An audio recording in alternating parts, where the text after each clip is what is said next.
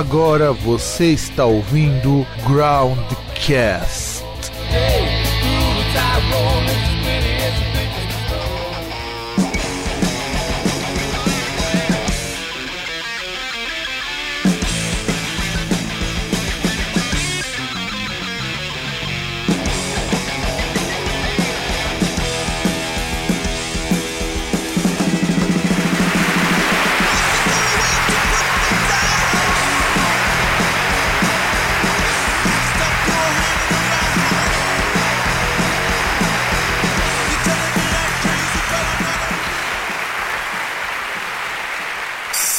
Saudações! Caros ouvintes, caros ouvintes do meu do centro do nosso programa Broadcast, estamos com mais um programa que provavelmente ficará datado, mas enfim, o podcast é datado de muitas maneiras. Eu sou o Fábio, chapadaço e não de álcool. E do outro lado, aquele que veio para salvar o rock, o César. Cara, se depender de mim, o rock está morto. E olha que tem bastante gente que insiste em enterrar Tô falando de você mesmo, Digão, você mesmo, Roger Moreira, que vocês. Aliás, se bem que Roger Moreira ele não, ele insiste em enterrar o rock, né? Porque ele não toca mais, né? É músico de. É músico de apoio de programa, né? Exato. Ah, a gente pode colocar também ex-vocalista lá, o Chris Barnes, do Cannibal Corpse, que resolveu dar PT por, da Chilique porque a Kardashian estava usando uma camisa do Cannibal Corpse, né? Cara, fica parecendo aqueles caras que vão no. Estavam reclamando quando tinha lá no Rock in Rio que tinha uma galera que ia lá pra ver os bagulhos do pop, mas tipo, por conta da estampa, começou a comprar, por exemplo, Ramones que aparece ali o nome dos quatro. É tipo, ah, mas que música você conhece deles, não sei o que. Mano, foda-se, é uma camiseta, cara. É uma porra num produto. Só isso. Não, e assim, foi o que eu falei quando vi, eu vi essa notícia. Falei, cara, existe uma explicação de por que Chris Barnes é ex-vocalista e o, o, o Corpse é o vocalista atual. O cara é muito mais gente boa. É, é, porque o cara já bangueou ali 10 milhões e 800 mil vezes a cabeça e por isso o pescoço do cara tem quase um metro de diâmetro. Não, o pescoço dele, na verdade, passou a inexistir. A cabeça é conectada diretamente aos ombros.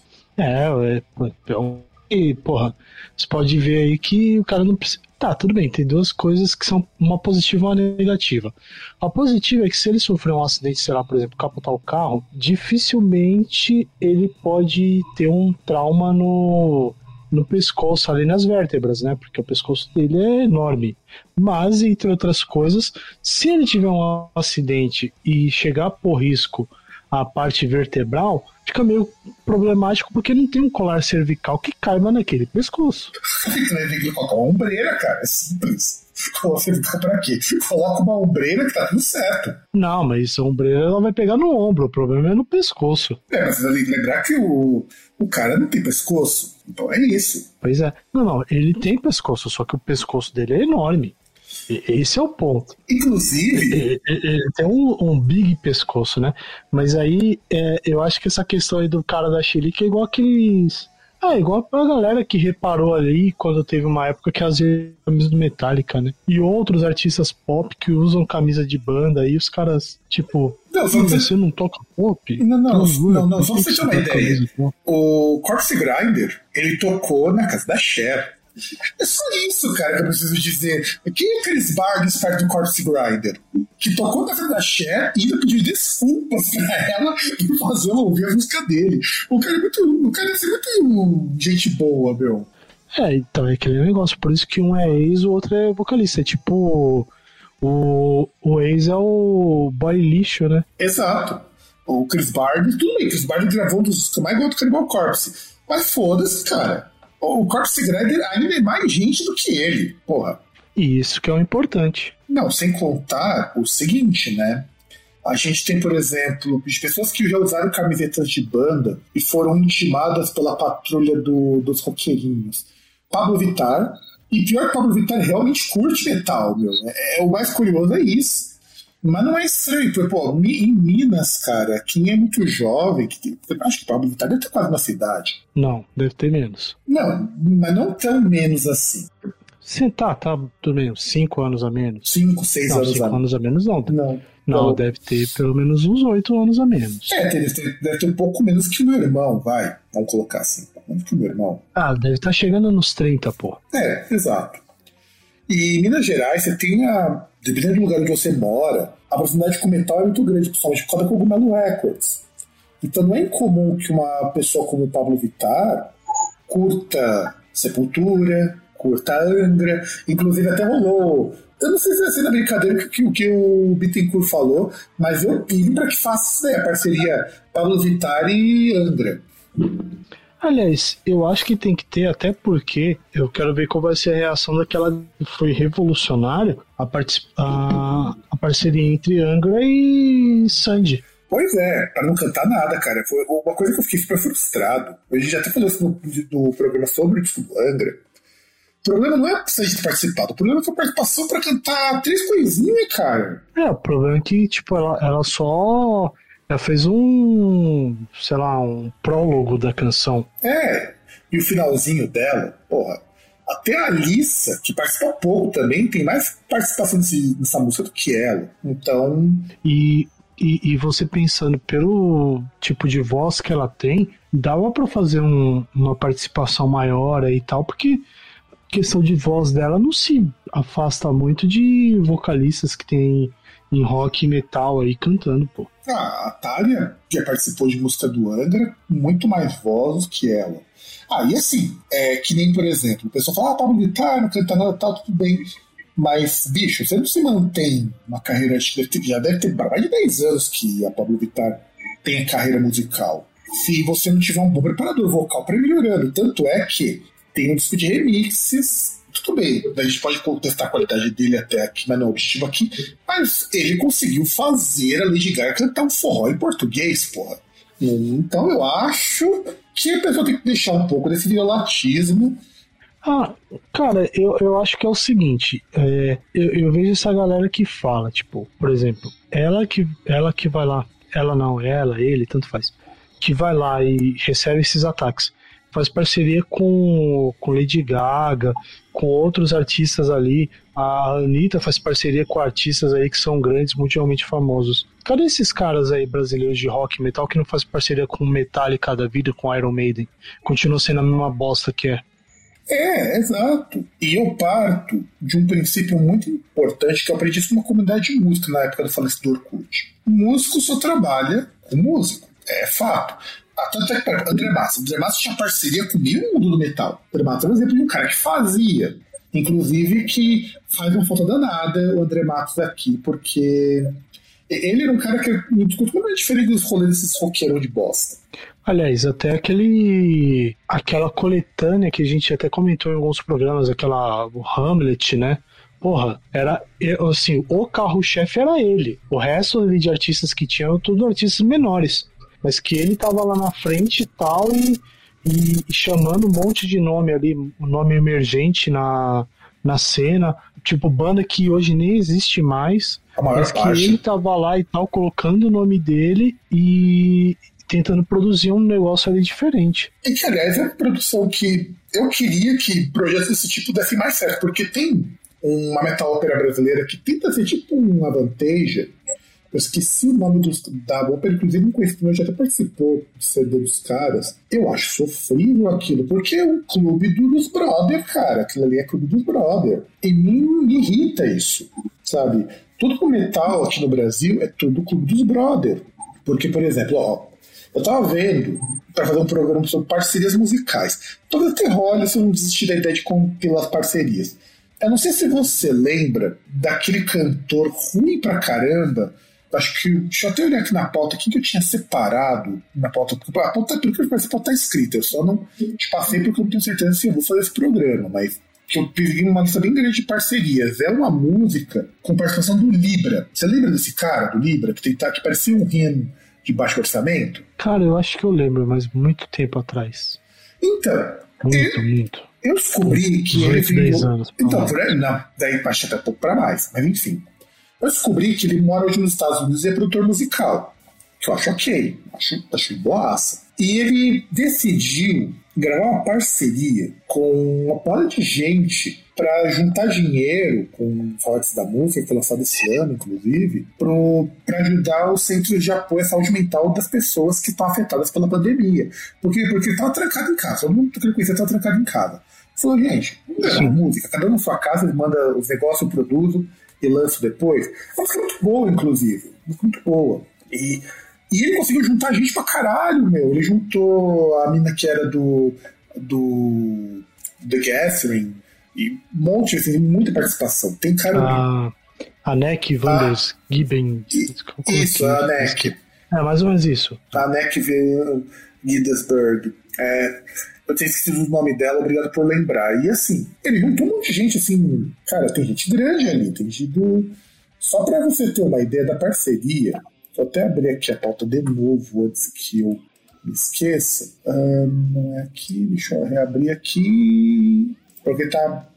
A parceria tem um cara, um, um Apocalíptica, dois do do My Day Bride, um do. A, a NEC, né? Do, do, que ela tem participado, de um monte de gente. um cara do Paradise Lost, um cara que era do Moon, do Type Negative, um cara do Moonspell, um cara do Interpretation. Então, quer dizer, bicho, você não tem essas coisas aqui pra banda brasileira que fica reclamando, ah, sei o quê. E, e olha que assim, hoje a gente tem condição de fazer isso virtualmente. Por exemplo, você chega num ponto que nós mesmos, se a gente investisse um, tivesse um pouco mais, assim, um equipamento um pouquinho melhor, alguma coisa assim que a gente mudasse, a gente conseguiria ter uma qualidade que dá para fazer um negócio desse. E você lembrar, por exemplo, o Metallica, que entre outras coisas fez uma a gravação dessa forma para soltar. Aliás, uma não, acho que foram várias que eles fizeram para sol soltar durante esse tempo de pandemia, então é, é só ter vontade de fazer. Para não ser injusto, o Sepultura fez algo assim que depois veio, veio se transformar no Sepulquarta. Aliás, então, que você falou do Sepultura, o Sepultura não fez isso com Acho que era o Scott Ian que sim. tocou uma música com eles, não foi? Sim, sim. Não, então, essa ideia depois virou tipo quarta que lançaram esse CD. Essa ideia de começar a juntar o pessoal distante pela pandemia e gravar um disco mais tarde eles viram que essa ideia deu bom e virou sempre quarta. Inclusive com uma música que participação lá do, do baixista lançador de nudes. Pois é, pra você ver que nem todo mundo é perfeito. Não, eu acho foda de falar essa coisa assim, porque fazendo um programa pra discutir essa coisa, simbologia do rock, porque camiseta pra muita gente é importante. Se você pensa assim lá, década de 70, década de 80, até o começo da década de 90, você usar uma camiseta de banda é uma coisa muito significativa porque você está mostrando, olha, eu sou fã de banda tal. Mas hoje, na qual todo mundo escuta de tudo um pouco, mais até do que na nossa época, não faz sentido você ficar com essa cobrança em cima de gente. Ainda mais quando você pensa que são camisetas feitas justamente para isso. É, essas pessoas que compram as camisetas são elas que estão dando o dinheirinho lá para a banda poder gravar o seu CD.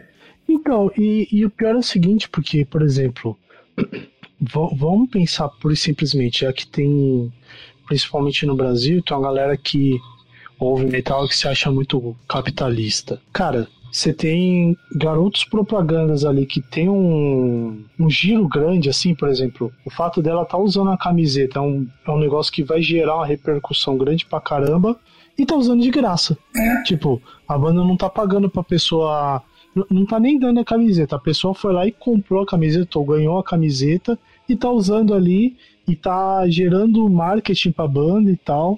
Só que tem meia dúzia de bunda mole que acha que não pode. Não, e detalhe, não, não é pra banda se eles acham alguma coisa. Não é nem, nem pra banda de rock, tipo Rolling Stones e tal. Tá pegando banda de metal extremo, cara. E não é a primeira vez que rola isso. Eu não sei se você vai se lembrar na Rede TV, quando tinha aquele programa é, lá do, do, do, final do Pânico, lá do, do Dia de Princesa, da paródia que eles faziam, que agora não vou lembrar qual é o nome, que o primeiro programa foi com o Ronaldo Esper. Não, mas era o Pânico mesmo. Porque tinha pânico. esse quadro, né? Então, e esse que era uma paródia com o Dia de Princesa, é, o primeiro foi com o Ronaldo Esper usando uma camisa do Timo Borgir. Porra, bicho. É o dia de, o dia de tristeza. Então, e aí você vê, pô, você tá pegando um cara E depois o pessoal foi verificar que o cara curte essas bandas, tipo Jimmy Borg, Cradle of Filth, essas coisas. O que não é errado. A pessoa tem que parar. É, o cara, ele curte o cemitério, isso aí eu sei. Não, já, já tá. Inclusive, sabe que tem a banda Cemitério, né? Pior que essa Não, banda. não, mas eu acho que ele curte, ele curte mais os artigos do cemitério, né? Tipo, ele faz a lista de compra dele, tipo, vasos, essas coisas aí. É, mas aí depois o cara virou ex-gay, aí a coisa já ficou meio, meio triste. Mas enfim. E o pior, é aí que vem a grande paulada que eu acho foda nesses caras, tipo Ronaldo Wester. Eu, quando eu trabalhando em outra escola, eu ajudei um professor que ele é coordenador do Instituto Clodovil. E, aí, e quando você começa a puxar a história dessas duas figuras, Clodovil, Ronaldo Esper, você chora com o lixo que eles se tornaram. Você tem ideia de que o Ronaldo Esper era um dos caras que estava ali junto com o Clodovil sendo perseguido pela ditadura? Pois é, né? Não, o Clodovil, inclusive, ele foi um figurista super perseguido, porque ele fazia parte daquelas peças que depois a censura caía de pau, e ele se tornou um conservadorzão de bosta no fim da vida. E ele foi um cara que passou Oh, pelo- demais. Pelo menos ele morreu, né? E o Esper não é muito diferente. Inclusive, ele e o Clodovil vinham brigando porque o Esper ele era um pouco mais radical em algumas posições. De repente, o cara virou um coxinha de merda. Ah, daqui a pouco ele morre também. E eu não entendo essas coisas. E aí entra a questão de como que esse pessoal, principalmente roqueiro, é tudo uma merda. Eu se tivesse uma banda de rock, uma pessoa que nem uma das irmãs Kardashian, usasse a minha camiseta, eu deixava o couro comer, cara. Como o Canibal Corpse está fazendo, inclusive. Inclusive, Sei lá, ima- imagina, imagina quantas pessoas iam comprar só por causa disso. Não, inclusive o pessoal tem que lembrar o seguinte: ela é casada com um dos integrantes do Blink 182, que inclusive é o cara que, que digamos assim, a parte rock. E, e se você puxar algumas entrevistas antigas, esse cara, acho que é o baterista do Blink 182, agora eu não lembro o nome do cara. Ele curte death metal. Ele é fãzão de death O metal. Travis. É o Travis. Ele é fãzão de death metal. Então, assim, cara, ela provavelmente tá curtindo porque alguém apresentou. Eu duvido que, assim, instantaneamente chegou, não. Mas pode ter chegado também, não é problema. Porque a outra Kardashian usava a camiseta do Slayer. Aí, claro que depois veio o Gary É. Holt babacão falou colocar a camiseta Kill do Kardashians. Então, é aquele negócio, é seja fiscal apenas se você for pago pra isso. Tipo o fiscal da Anvisa pra prender argentinos, que aí é a coisa certa. É a coisa certa e moral se fazer. A despeito de um amigo nosso, mais seu do que meu, provavelmente, que começou a ter ataque de pelanca porque tava, tava falando dos coitados dos trabalhadores ali em campo. Cara, então, se for o que eu tô pensando, faz um tempo que eu não vejo as coisas que ele posta, até por uma coisa que na verdade foi culpa minha, mas aí a gente me ali, eu, eu falei assim, bom, melhor eu parar de ver aquilo que ele posta, e aí eu já não falo coisas que talvez sejam besteira da minha parte falar, mas aí a gente não, não tem conflito. Não, a gente Mas, tem, cara, conf... tem conflito. Trabalhador, velho, sinceramente, no jogo da seleção, o que, que tem de trabalhador ali? Foi o que um amigo tá meu falou pra ele. Falou, Tati, você tá justificar por nada do que você fale, porque você tá falando bosta. Mas eu não boto muita fé no cara, porque assim, eu acho ele uma pessoa muito gente boa, mas ele não é lá muito inteligente. Então, É, eu não vou saber quem que é, mas enfim. É, só sei que só fiquei sabendo do negócio do jogo porque meu irmão me avisou. Porque meu irmão ele veio aqui pra casa e depois ele foi pra casa dele ali, que ele parece que vai mudar, sei lá, vai pro vai pra sua terra aí, vai pro seu país, né? nossa, mas por que ele vai pro sul, Ele cara? vai lá pro seu país. E, e aí ele. Eu tava jogando videogame de Buenas. Ele, ah, põe no jogo lá que parou o jogo, não sei o que. Eu coloquei lá, vi e falei, ah, foda-se. Aí voltei a jogar. Nossa, agora tem que ele todo teu irmão receber uma proposta melhor pra ir trabalhar lá no, no sul, é? É, parece que sim, eu não tô sabendo muito bem, mas parece que é isso. Ah, bom, quem, quem ganha dinheiro ao contrário da gente tem essas coisas, né? É. que quisera eu algum dia ter um coragem de fazer meu doutorado, passar numa federal da vida fora de São Paulo e eu ia, estar, eu ia ser rei. Imagina o meu ex-professor de literatura inglesa da faculdade, e quando ele estava para cair fora por causa de umas maracutaias que ele tinha participado lá na faculdade, ele passou na federal de Alagoas, o cara é doutor, né? E em Alagoas ele está ganhando um salário de. Hoje ele está ganhando quase uns 14 de pau. É, pois é, né? Em Alagoas é como se você tivesse três vezes isso aqui em São Paulo. É só isso. Sim. É, ainda tem essa, né? É, é só isso. O de vida é, é bem mais baixo do que aqui, então o cara praticamente é o rei ali. Mas enfim. Vamos falar hoje. Eu acho que é um assunto que a gente precisava falar faz um tempo. Na verdade, o, o tema do assunto de hoje é um pouco mais, vamos dizer assim, controverso, né? Então, César, diga aí para o nosso ouvintão qual que é o nosso tema de hoje. O tema de hoje é. Puta que música chata, não. Quer dizer, é. Caramba, qual que é o tema mesmo? Bandas que vieram para salvar o rock. Por que eu falo que é um tema polêmico que a gente precisa tratar? Na verdade, a gente precisa. A gente já tratou há muito tempo atrás sobre o Rockstar ou não morto. Inclusive, esse programa se perdeu. É sério, porque assim, não é nenhum áudio que se perdeu. Ele se perdeu nas postagens, não sei como. Fui procurar por ele e sumiu. Não sei porque a gente já fez programa sobre isso. Deus do céu. E aí, olha que coisa interessante. O Rock ele é morto praticamente toda semana por conta dos próprios fãs. Inclusive saiu até uma matéria, acho que anteontem, que o Gene Simmons estava falando que quem está matando o Rock são os fãs eu acho que aí faz muito sentido, mas não é o tema do programa de hoje. Só que se o rock está sendo morto a cada década, alguém tem que salvá-lo, né? Então, desde 2000, surgem as bandas que vieram para salvar o rock. E a gente vai discutir por que caralhos o rock precisa ser salvo. Quer dizer, por que são esses salvadores? E que esse conceito salvador do rock ele é bem errado. É bem errado e dá margem a interpretações bem bostas. Então é o que a gente vai discutir hoje. E o que você espera para esse programa, César? Cara, eu espero que ele acabe, só isso. Não tenho muita coisa para esperar, não, porque.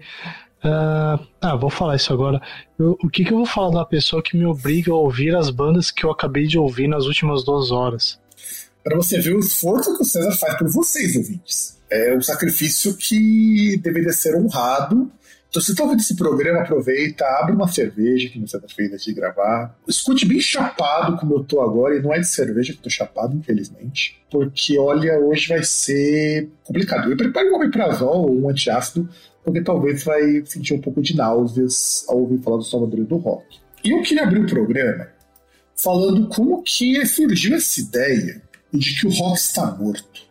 É, porque essa ideia não é de hoje, nem quando o rock estava vivo, as pessoas falavam que o rock estava vivo. E começa com uma música do The Doors de 1969 chamada Rock is Dead. E aí acontece o seguinte: o Stephen Davis, o biógrafo do, do Jim Morrison, ele diz que. Como surgiu essa música? Tá no The Doors, provavelmente o já tá chapadaço, vai fazendo improvisações ali no, no, no ensaio. E aí, essa improvisação surgiu depois que os caras estavam lá num restaurante mexicano, os caras estavam bêbados, encher a pança. Lá, vamos improvisar aqui, e o que sai. E aí, eles começaram a tocar um R&B, eu já percebi atenção nisso, um R&B falando que o Ox está morto. Vamos lembrar que o The Doors era formado por músicos que se você colocar uma folha de sulfite do lado, você não consegue distinguir a cor. E tava tocando R&B. Porque era muito tônica de bandas como The Doors, como Led Zeppelin, ter esse apelo próximo do blues, ter esse apelo próximo do jazz, por assim dizer.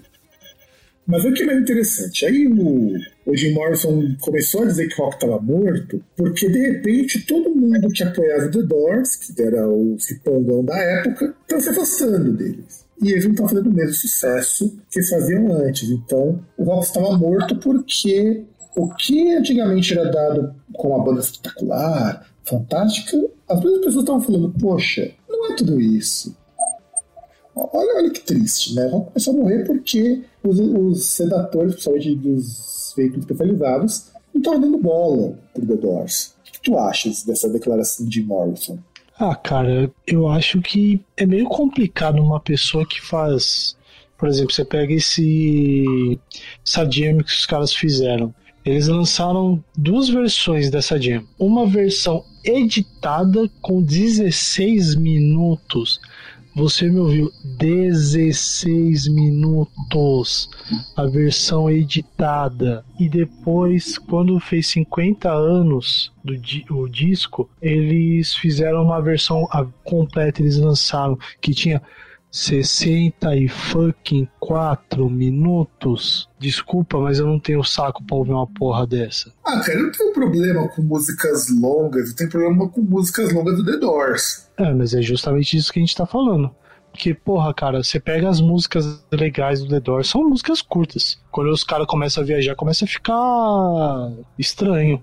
Só pegar aquela The Unknown Soldier, por exemplo, e outras aí que, cara, acho que tirando The End, que é uma música longa que pode até ser interessante, as outras não. Não, e assim, eu não tenho nada contra essa música, até porque eu não gosto do Doors. As pessoas acham, me julgam muito quando eu falo isso. Embora eu não desmereça o The Doors como banda, eu acho que um fenômeno musical eles são muito bons. Eu não curto The Doors porque eu acho as músicas todas muito.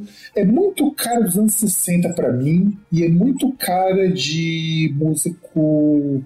Tipo, você escuta os músicos da década de 60 negros, de jazz, eles faziam uma coisa muito parecida com o que o The Doors fazia, sem até reconhecimento, e isso me incomoda um pouco. Então, eu sempre falo o seguinte: se eu ouvindo cópia, eu acho que a gente pode e para os originais, que é muito mais interessante. O mesmo vale para Led Zeppelin. Eu gosto muito Led Zeppelin, mas Led Zeppelin são músicas pontuais que eu acho muito foda e o resto que eu acho muito chato. Entra no mesmo padrão do The Doors. Eu acho que o Led Zeppelin fazendo música longa, eles enrolam a mesma música para ter 60 minutos. No caso, para ter 13, para ter 15. Não é que nem você pensar, por exemplo, as bandas de jazz, as bandas de rock progressivo. As músicas são longas, você entende o porquê de elas serem longas. Você entende que a música ela vai se modificando jazz, principalmente jazz, quando vai fazer improvisações, as músicas vão mudando muito. A música deles não, a música deles, o cara pega um motivo ali e vai tocando. Às vezes a música tem 64 minutos porque os caras deviam estar tocando para pagar comida, ou era um pocket show que os caras tinham organizado, os caras não deviam ter ensaiado bosta nenhuma. E falar, ah, beleza, vamos tocar uma música aqui pro, pro pessoal não achar que a gente não sabe nada, porque o Jim Morrison tinha muito dessas também. Quando ele estava muito drogado, ele nem ensaiava as músicas. Eu, eu acho que é até engraçado a gente poderia dar uma olhada que com toda aquela aura, aquela lenda dos do Clube dos 27, dá muito a entender que, tipo, o Jim Morrison ele morreu e o Doris estava no auge, né? O que, na verdade, não é bem isso. O Jim Morrison morreu justamente quando o The Doors estava começando a sair do auge.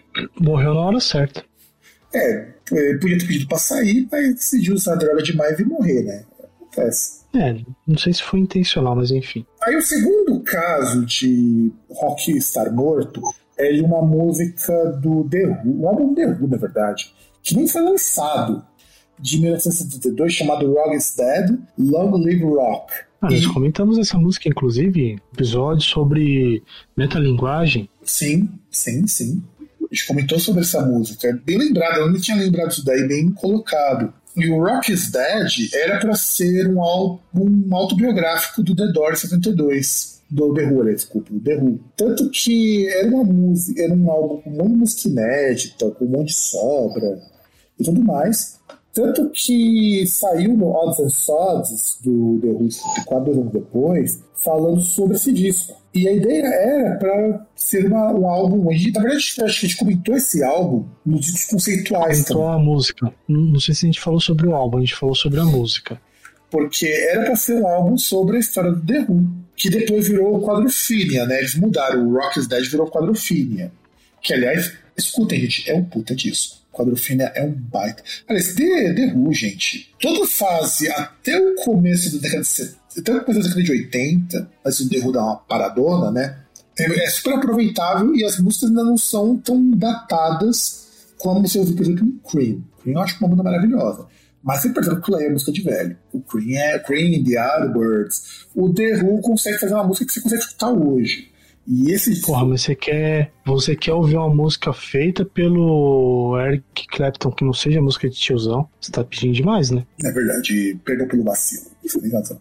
E aí, o Pete Townsend, né? Ele disse que a ideia era fazer esse álbum com a música Rock is Dead pra falar sobre a história do The Who. E elas ficaram entre 19 de maio e 6 de junho para gravar esse disco lá, Rock is, Rock is Dead. Então ele foi produzido pelo The Who e pelo Glenn Jones. E era para ser lançado em outubro. Só que quando ele foi pegar esse disco, ele falou: Porra, mas esse disco aqui tá muito igual o que nós gravamos no passado.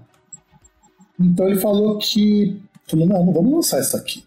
Porque isso que é uma coisa legal de banda antiga. Você tinha tanta liberdade para pegar discos assim, falar, não, não vamos lançar porque a gente não gostou, coisa que hoje é impensável. Já pensou se um artista tipo Iron Maiden falar, não vamos lançar o um disco novo porque a gente não gostou? Cara, eu imagino que eles tem, estejam gostando das coisas que eles façam, porque não é possível. Inclusive, eu ouvi algumas músicas do Senjutsu, preciso ouvir com mais calma. Eu confesso que eu estou muito surpreso por ser um Iron Maiden com menos cara de Iron Maiden atual. Cara, eu não. Pra mim parece o mesmo timbre de guitarra do. Não, cara, muda, muda, muda bastante. Meu. Deixa eu ver qual que é o disco. Pra mim, timbre de guitarra três, quatro discos atrás. É, então. Até aquela música que tem o videoclipe ali de desenho animado, pra mim, bem mais do mesmo. Ah, mas eu não espero que o Iron Maiden seja uma coisa ultra hiper revolucionária. Mas. Sim, mas. Mas é aí que tá. Se, se é pra ouvir o Iron Maiden novo, eu vou ouvir The Trooper, porra. Vai tomar no cu. Pra que, que eu vou ouvir a mesma coisa de. Os caras tocando a mesma coisa, só que com letra diferente? Mas esse álbum tem uma repercussão interessante. Inclusive, né, tem uma pauta de programa falando desse- desse álbum que a gente vai falar daqui a algum tempo, sei lá quando que vai aparecer. E só que eu aviso pra vocês que, da minha parte, que vai ser sofrido voltar a ouvir Iron Maiden depois de acho que uns 4 anos, 5 anos que eu não escuto nada do Iron Maiden. Absolutamente nada. Nem as músicas novas eu escutei com prestando atenção. Eu tava fazendo outra coisa. Eu preciso ouvir com calma, porque esperem porque a gente vai ter programa analisando esse disco. Assim nós- porque assim, a gente aqui não faz análise de todo lançamento de banda. Mas quando o lançamento dá muito bafafá na mídia, a gente precisa no mínimo comentar alguma coisa. Foi assim aconteceu com Sepultura. É, mais ou menos. É, com Sepultura foi um negócio que até a gente mesmo achou bem interessante comentar. Com Black Sabbath foi aquela questão de que era um negócio esperado, então a gente tinha que comentar já O do Metallica teve, lançou, teve a repercussão na mídia. Metallica teve uma repercussão na mídia forte. Não, mas Hardwire. Metallica também era um negócio que era interessante a gente comentar, né? Até porque era um- uma vibe diferente, né? O Franga, né? Mas o Franga é muito mais pelo pelo Oba-Oba que fizeram, mas a gente vai comentar melhor quando for falar do Qual? o disco lá que tem a Sandy. A gente tem um programa sobre isso. Nossa, eu nem tô lembrado. César, você tá mais chapado que eu e, e olha que você só tomou duas cervejas. Cara, mas quanto tempo que tem esse podcast também? Vai tomar no cu. Caramba. Pois é. Só, só de programa gravado, bota aí quase uns oito anos. Só de programa gravado aqui no Faz Broadcast. É. Bom, mas aí continuando, depois do, do Rock is Dead, que no final virou música Long, é, Long Live Rock, né? Né? Inclusive até mudou o nome da música. Nós temos Rock and Roll is Dead do Lenny Kravitz de 2005 e que o próprio Lenny Kravitz falou que é uma música mal interpretada, não era pra você levar essa música a sério. Mas eu acho que essa música é mais antiga, hein? Não, é de 2005 mesmo. Olha, vou, vou, vou dar um Google aqui. Você pode dar um Google, cara. Eu pesquisei antes de montar essa pauta. Pesquisei, inclusive, eu pesquisei um tópico de de onde pensa as frases Rock is Dead, essa música é de 2005. E não foi pelo Spotify que eu pesquisei, não. Você pode procurar. Eu também achei estranho, porque me parecia que era muito mais velha essa música. Que me lembra muito dos discos do Kravitz na, na década de 90. Mas não, é de 2005. Eu também estranhei muito, porque eu conheci essa música do Kravitz, pra mim era mais antiga.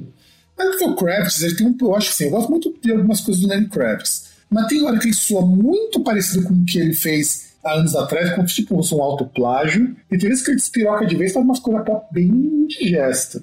Então é normal essa confusão. Eu, Kravitz disse que, na verdade, a ideia era de fazer uma música que você para ser levada a sério. Só que quando você fala rock está morto, gente, muita gente leva isso a sério. Aí, álbum Circus, 1995. Então, mas a música, em todas as versões que eu peguei, dava de 2005. Não, mas ela foi single de um álbum de 95, porra. Como assim? Pois é. Ai, Não, pior que isso daí tá na própria página do Lenny Kravitz, cara. Tudo que você pesquisar sobre Lenny Kravitz. Lenny Kravitz tá drogado, velho. Porra, só isso. Pelo amor de Deus, os apoios de 95. Mas é estranho, cara, porque eu falei, eu pesquisei e isso deu de 2005, mas enfim, né? Você vê como os artigos sobre o Lenny Kravitz são contraditórios? Aí você vai procurar no, no, no single do Circle, daí aparece certinho. Que bosta, cara. Pois é. Lenny Kravitz é louco. Não, eu acho, eu acho foda, porque eu coloquei as datas tudo certinho, porque foram as datas que eu fui achando, né? Eu, eu pesquisei, normalmente eu pesquiso no Discord, pesquiso no, no site onde se mostra coisa aí, não foi 2005, mas enfim, então corrigindo aí 95, então tá correto mesmo assim. Pelo menos a parte de, da sequência, porque depois vem a música do Marilyn Manson de 98, Rock is Dead. E no caso do Marilyn Manson, que eu vou abrir um espaço para falar sobre ele, mesmo sabendo que ele é um cara assim questionável em muitos aspectos, mas como faz parte do que a gente tem que fazer. E tem uma coisa interessante sobre o Manson depois que ele resolveu gravar um disco com o com aquele rapper que, que, que, entre outras coisas, gosta de ser de direito, de ser polêmico, né? Então, eu acho que o mundo tá muito bizarro.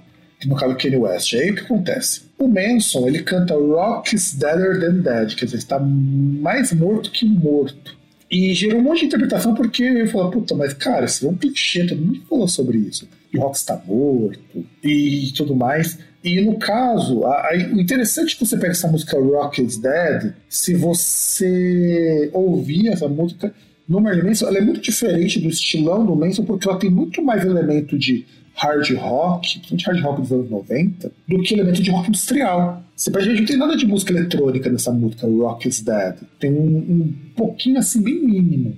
E, e, isso daí mostra que, que é uma música que, por exemplo, muita gente pode interpretar, puxa, será que não é o, o Manson falando da treta dos Zig Zig Sputnik com T-Rex? Será que não é o fato do Marilyn Manson falar que o rock é um gênero que já não está mais dando coro? E pior que não é uma música ruim do Marilyn Manson, é uma música com também boa, Rock is Dead. Mas é a mais diferentona dele. Se eu não me engano, essa música é do Mechanical Animals. Se eu não estou enganado, o Mechanical Animals não, é do Dope Show. 98 é o Dope Show. Incrivelmente, a música Rock is Dead é a música mais rock que ele tem na carreira. É, mas é isso que os próprios críticos colocam. Que é uma música, é uma música inclusive, que tá com trabalho de guitarra, você acha que o Marilyn Manson, ele pode ser um baita de um cuzão, mas ele sempre trabalhou com músicos muito bons. Não, não tem o que falar. O John Five ali, o cara destrói. Tem outros músicos ali que acompanharam ele que, porra, não tem nem o que falar. Que tocaram em outros projetos, até coisas maiores. Não tem.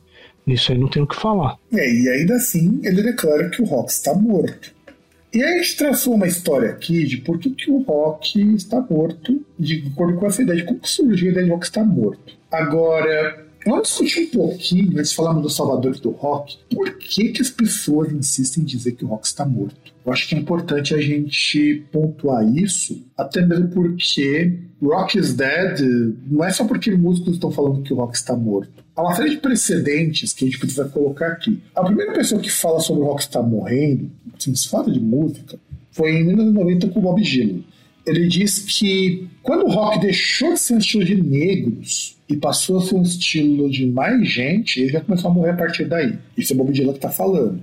Cara, mas isso aconteceu pelo menos uns 20 anos antes do que ele falou. Então, sei lá, fica meio complicado fazer previsão do que já aconteceu, né? Não, não é previsão. Ele tá explicando desde quando. E isso já mostra na visão do próprio Bob Dylan que foi a partir daí que o rock começou a morrer. E aí, se a gente parar um pouquinho para pensar, foi meio que assim que o jazz morreu pro mainstream. Quando de repente deixou de ser música de negro, você começou a ter aquelas muitas big bands, aquelas grupos enormes de jazz chegou uma hora que aquilo ficou insustentável e se tornou uma música de branco. Muito dificilmente hoje as pessoas pensam em jazz como uma música de negros que, se não eram de classe média, eram pessoas que a música permitiu que tivesse um padrão de vida de classe média. E que, fala, e que tocavam essas músicas para qualquer um. E hoje virou um puta de um som elitista pra caramba, que as pessoas estudam tem conservatório jazz a pessoa estudava na igrejinha. Então, você pegar os grandes músicos de jazz, negros principalmente, a maior parte aprendeu a tocar na igreja. E hoje, se você pensar em jazzista, boa parte dele tem gente que vai estudar anos no conservatório, vai fazer a faculdade de música e vira outra coisa. É por isso que o Bob Dylan faz essa comparação, porque o jazz passou por um processo muito parecido.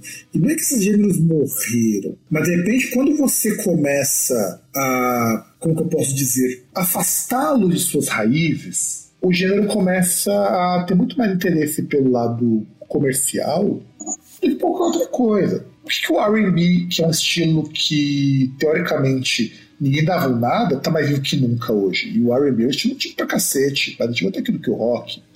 Mesmo você tendo gente como, gente como a Wally House, que fazia R&B nem negra ela era, o R&B ainda continua sendo um estilo de negro. Dificilmente alguém não associa R&B com negros. Não é aquela coisa lá, quer dizer que branco não pode tocar rock, não pode tocar R&B? Não, pode. Pode ter músicos muito bons de R&B que não são negros. Mas depois de você tirar deles um estilo que é de raiz deles, eu acho muito complexo isso, muito complicado ele sustentar. Eu pelo menos vejo isso, que é mais ou menos o que o Bob Dylan tentou dizer. Eu fui ler essa entrevista dele, inclusive, que ele deu. É nesse caminho que ele, que vai colocar isso daí. Também acontece que o rock está morto coisa dos anos 2000, que no jornalismo musical se fala o rock está morto. Antes era só músicos que falavam, ah, rock morreu, para mim o rock está morto. E uma declaração bem merda que esses músicos vão dando, principalmente músicos e aí que você vai ver a grande ironia da coisa. São só músicos brancos que reclamam que o rock está morto. São só eles. Não, nenhum músico negro que sobrou que fazia rock fala rock está morto. Você nunca vê um Living Color, por exemplo, falar o rock está morto. Você não vê um Rage Against the Machine falar que o rock está morto.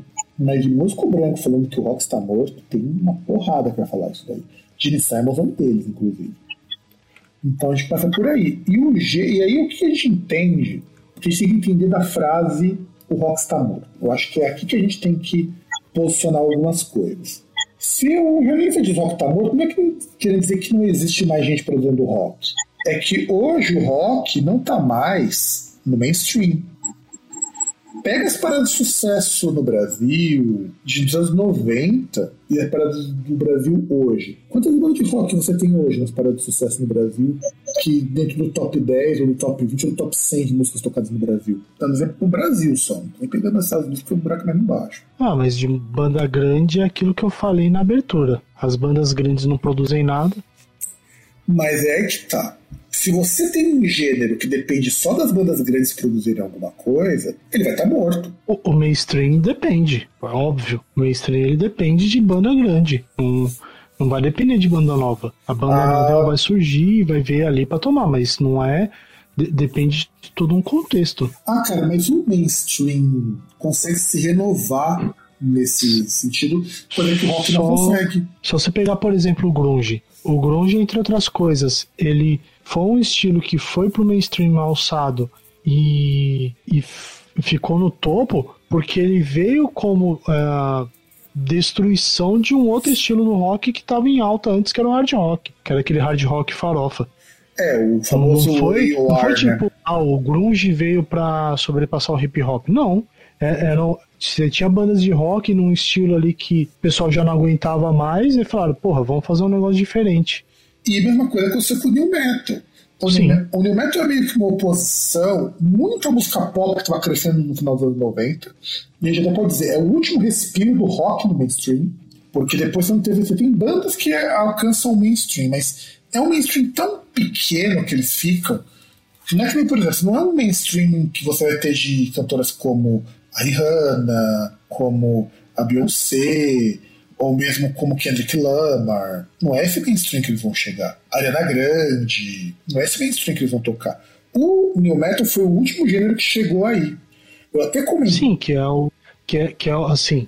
É que a questão de gênero chegar ao ponto de, tipo, um gênero ficar em destaque, mas tanto é que eu até comentei uma entrevista que eu fiz com a banda, que provavelmente até a publicação desse programa já vai estar no ar, que os caras eles eram muito fãs de Slipknot, é uma banda de metal industrial que tem uma parte performática, visual, inspirada muito no Slipknot e inspirada muito no Guild War também. E o cara ele falou, eu, eu comentei, falei, o Slipknot foi a última banda de metal que o mainstream permitiu que chegasse ao mainstream. Ah, não digo ao mainstream, chegar ao topo. Não, eles chegaram no mainstream, cara. Porra. Não, eles chegaram no topo do mainstream. Não, não, não foi simplesmente chegar nas paradas, os caras chegaram no topo de parada. É, isso é verdade. E vai, sendo mais honesto, o Chris não teve um momento que conseguiu chegar no top 10 da Billboard. Sim, chegou no mainstream. É que, é que aí eu acho que depende aí a questão de posicionamento, o que, que é, porque, por exemplo, ah, mainstream, o, o rock ele não sai do mainstream, a diferença é que ele não é um estilo de destaque, não é o estilo. Mas as bandas continuam lá orbitando. Isso aí então, acho que a então. gente vai falar depois. Então, mas, mas o rock, assim, no mainstream, ele já tá bem fora, e muito isso pelo que você falou. Bandas, o rock é um estilo que hoje depende de banda grande. O pop não é isso, pô. A cada ano surgem dois artistas que eventualmente ficam no mainstream. Eu pego, por exemplo, a Ariana Grande é uma artista que, se tiver cinco anos de carreira no mainstream, é muito. Acho que tem um pouco mais, mas.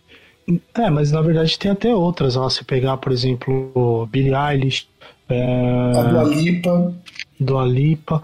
Tem aquela outra lá, aquela que casou com Elon Musk. Ah, mas a Grimes, ela tem uma carreira muito longa já. O foda da Grimes é que a Grimes, ela fez sucesso porque ela é esquisitinha. Ela entra muito na vibe da Bjork, nesse sentido. Que, aliás, é um, Bjork é um grande exemplo. Eu acho assim, igual muito da Bjork, embora muitas coisas que ela tenha lançado tenham achado bem questionáveis, que se mantém por ser um ponto fora da curva, assim, extremo. Ela chegou num ponto que se ela lançar, vende. Se ela lançar, vende, ponto. Ah, cara, a Bjork ela tá no mesmo ponto que um Black Sabbath, velho. Se, se lançar alguma coisa, vai chegar no topo das paradas e não precisa nem ser bom. Exato.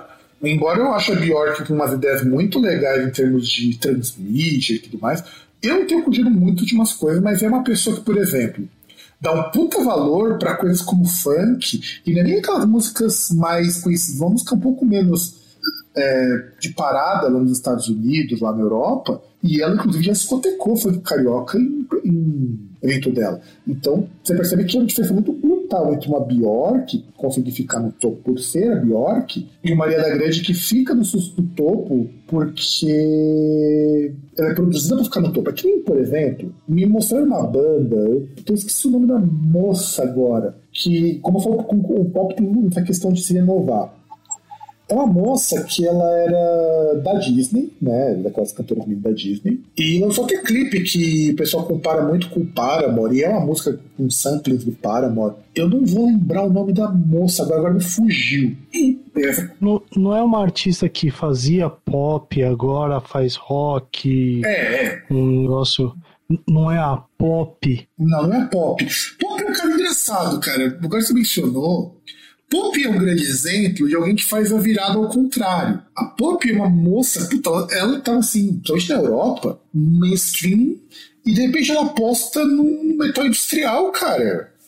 E não é ruim, não. O trabalho não é ruim. Tá muito longe das coisas que eu curto de metal industrial. Tá muito longe. Mas eu acho que uma cantora de pop, ela ter mudado pra metal industrial, que não é um gênero muito bem quisto nem dentro do próprio metal, é uma mudança bastante significativa. Eu digo, não muito bem quisto, mas, porra, o Rammstein é uma banda de mainstream fora da Alemanha. Mas é um mainstream que você nunca vai ver paradas de sucesso. É uma coisa muito louca, mas a gente vai comentar num programa posterior. E aí, a gente estava falando de, do rock que tá fora do mainstream. A gente tem três gêneros, além da música pop, que predominam muito no mainstream, que é o EDM, que agora deu uma caída também. EDM já não tá tão mainstream assim como estava há uns quatro anos, pelo menos o hip hop que cada vez mais ele é reinventado para o pop. Só que o hip hop tem uma jogada de você tem o hip hop mainstream e o que não é tão mainstream assim, e eles, co eles coexistem e convivem muito bem. Eu acho isso uma coisa que o rock nunca conseguiu fazer isso. Isso é muito pela postura do próprio fã. O fã de rock mais nerdão não convive bem com as bandas pop de rock. E o hip hop convive bem. Você tem, por exemplo, o trap, que não é muito, muita gente do hip hop que curte tanto trap. Mas de repente você vê MDB fazendo trap. Cara, eu acho que na verdade é questão de postura do do fã assim de rock comparado com outros estilos. Fã de rock eu digo, fã de rock mainstream. É, não não ser aberto a coisas novas. Tanto que, por exemplo, e, e não apoiar e não, e não dar apoio a uma cena local ali. Porque é aquele negócio, é aquela velha piada do cara que assim, ele paga 100 conto pra ver uma porra de uma banda cover, mas ele não paga 10 reais pra ver a banda do amigo dele tocando. Por mais que a banda do amigo dele seja. E aí, já que você falou de não ser. de, não ajudar com cenas locais, o rock tem uma dificuldade até hoje, e eu não sei porquê, de se conectar com temas que são muito caros hoje, por exemplo. Quantas bandas de rock hoje levanta a bandeira de LGBT? Cara, mas aí você tá. Mas aí que tá. Aí a gente tem outro ponto que é. Aí a gente precisaria dar uma olhada, talvez buscar alguém aí na parte da psicologia.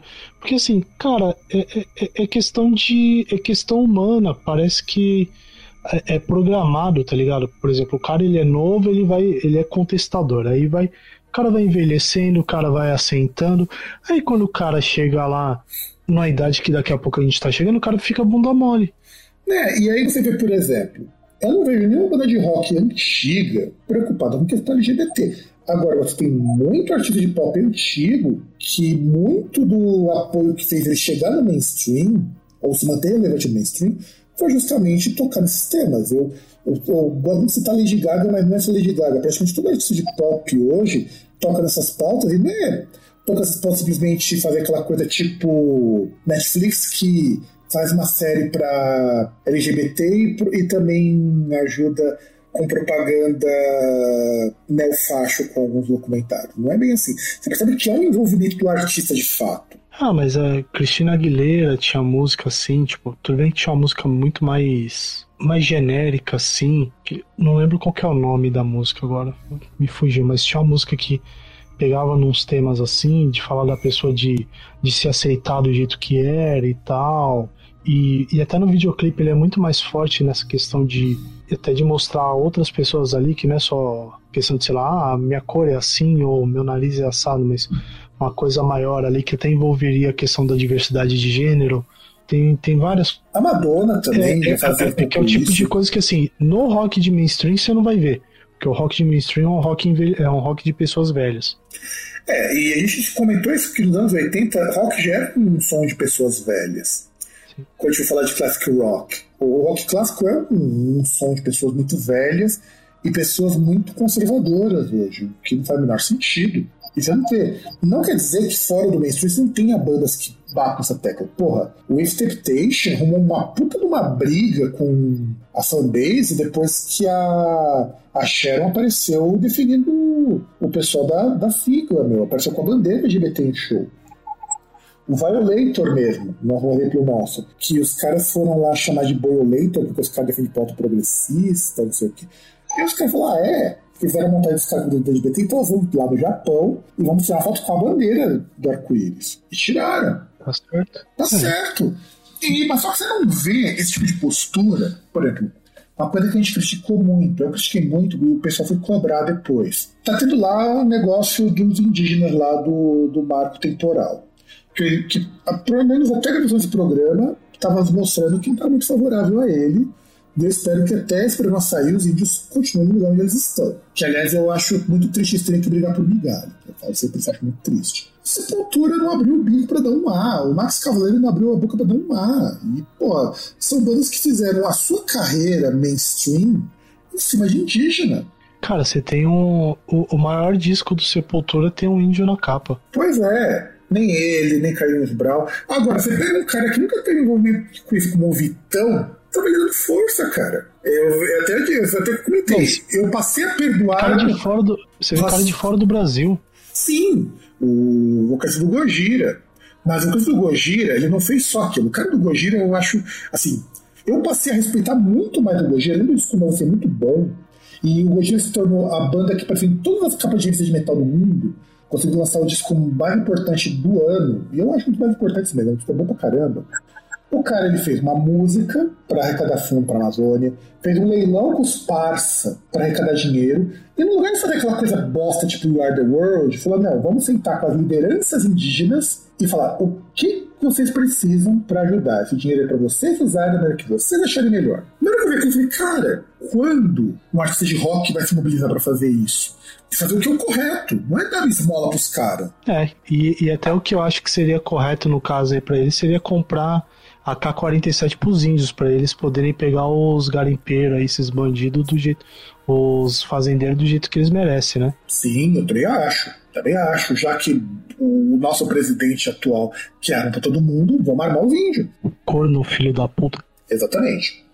E você tem, você tem até o, o outro cara de música eletrônica, o DJ Pendrive, mas eu descobri por que o cara foi apoiar os índios. O cara tem projeto com indígena envolvendo música. Ele grava muita coisa com os indígenas e ele devolve essas coisas para ele. É, então, uma coisa que uma certa banda de Minas Gerais deveria fazer. Pois é. E veja, você tem o cara do Gojira, que não, que não precisaria fazer todo esse Porque, mano, esse é uma dor de cabeça do cacete organizar isso. Não, que o cara, o cara não tem nada a ver, é uma realidade totalmente longe dele. Mas é um cara que ele tem uma coisa, chama solidariedade artista de pop tem solidariedade. Pô, quanto artista de pop também não começou a se movimentar com outras causas e postar publicamente sobre isso? Mesmo Madonna, naquela verve negacionista que ela teve, num surto negacionista, ela é uma pessoa que se tirou pra caramba as pessoas ficarem em casa, a tomarem vacina. É, apesar dela mesma não ter seguido muito bem esse conselho no começo, né? É. Vamos, vamos lembrar aí que ela fez festinha quando Sim. Nova York decretou lá a quarentena. Sim, sim, sim. Mas ela foi incentivou o que eu falei. Apesar dos surtos negacionistas dela, ela é uma pessoa que publicamente vai falar, gente, tem que se cuidar. O Roger Walters, quando veio pro Brasil, ele fez questão. E, e pior que é, o show dele foi na véspera da, ele- da eleição, cara. Não, não, Roger Waters acho que é um cara que. Cara, não tem por que a gente citar. Porque, tipo, é, é, é o cara que, assim, tudo aquilo que você vê o rock bunda mole do Brasil é, o cara é o contrário. Então não dá pra citar, é, é covardia, tá ligado? É tipo, sei lá, é você comparar Neymar com Pelé, tá ligado? Não dá. É, é ridículo. Não, não tem nem. não- sabe, não, não, tem, não tem escala pra você colocar os dois. Mas os dois, É, mas os dois, mas os dois são anos luz de distância. mas os dois são grandes- dois grandes filhos da puta. Então, eles são iguais. Não, não, não, não, não, não, mas o, que eu tô falando de Neymar e Pelé, eu tô falando estritamente no futebol. É, é, a, a, a, a questão aqui é você pegar que, tipo assim, são escalas. Assim, você não tem uma escala que dá pra você colocar os dois, entendeu? É tipo, um é, sei lá, quantos mil Kelvin, o outro é o zero absoluto. Mas entendeu? porque, porque, olha, é assim, eu falo isso. O, no caso desses dois arti- desses artistas, são artistas que trabalham tanto com causas, mas se você começar a pegar, você vê que são minoria. Não que no pop você tenha todos os artistas posicionando. Mas, assim, é muito difícil num artista de pop não ter fanbase negros. Beyoncé. Beyoncé dedicou a verba de uma música pro Black Lives Matter.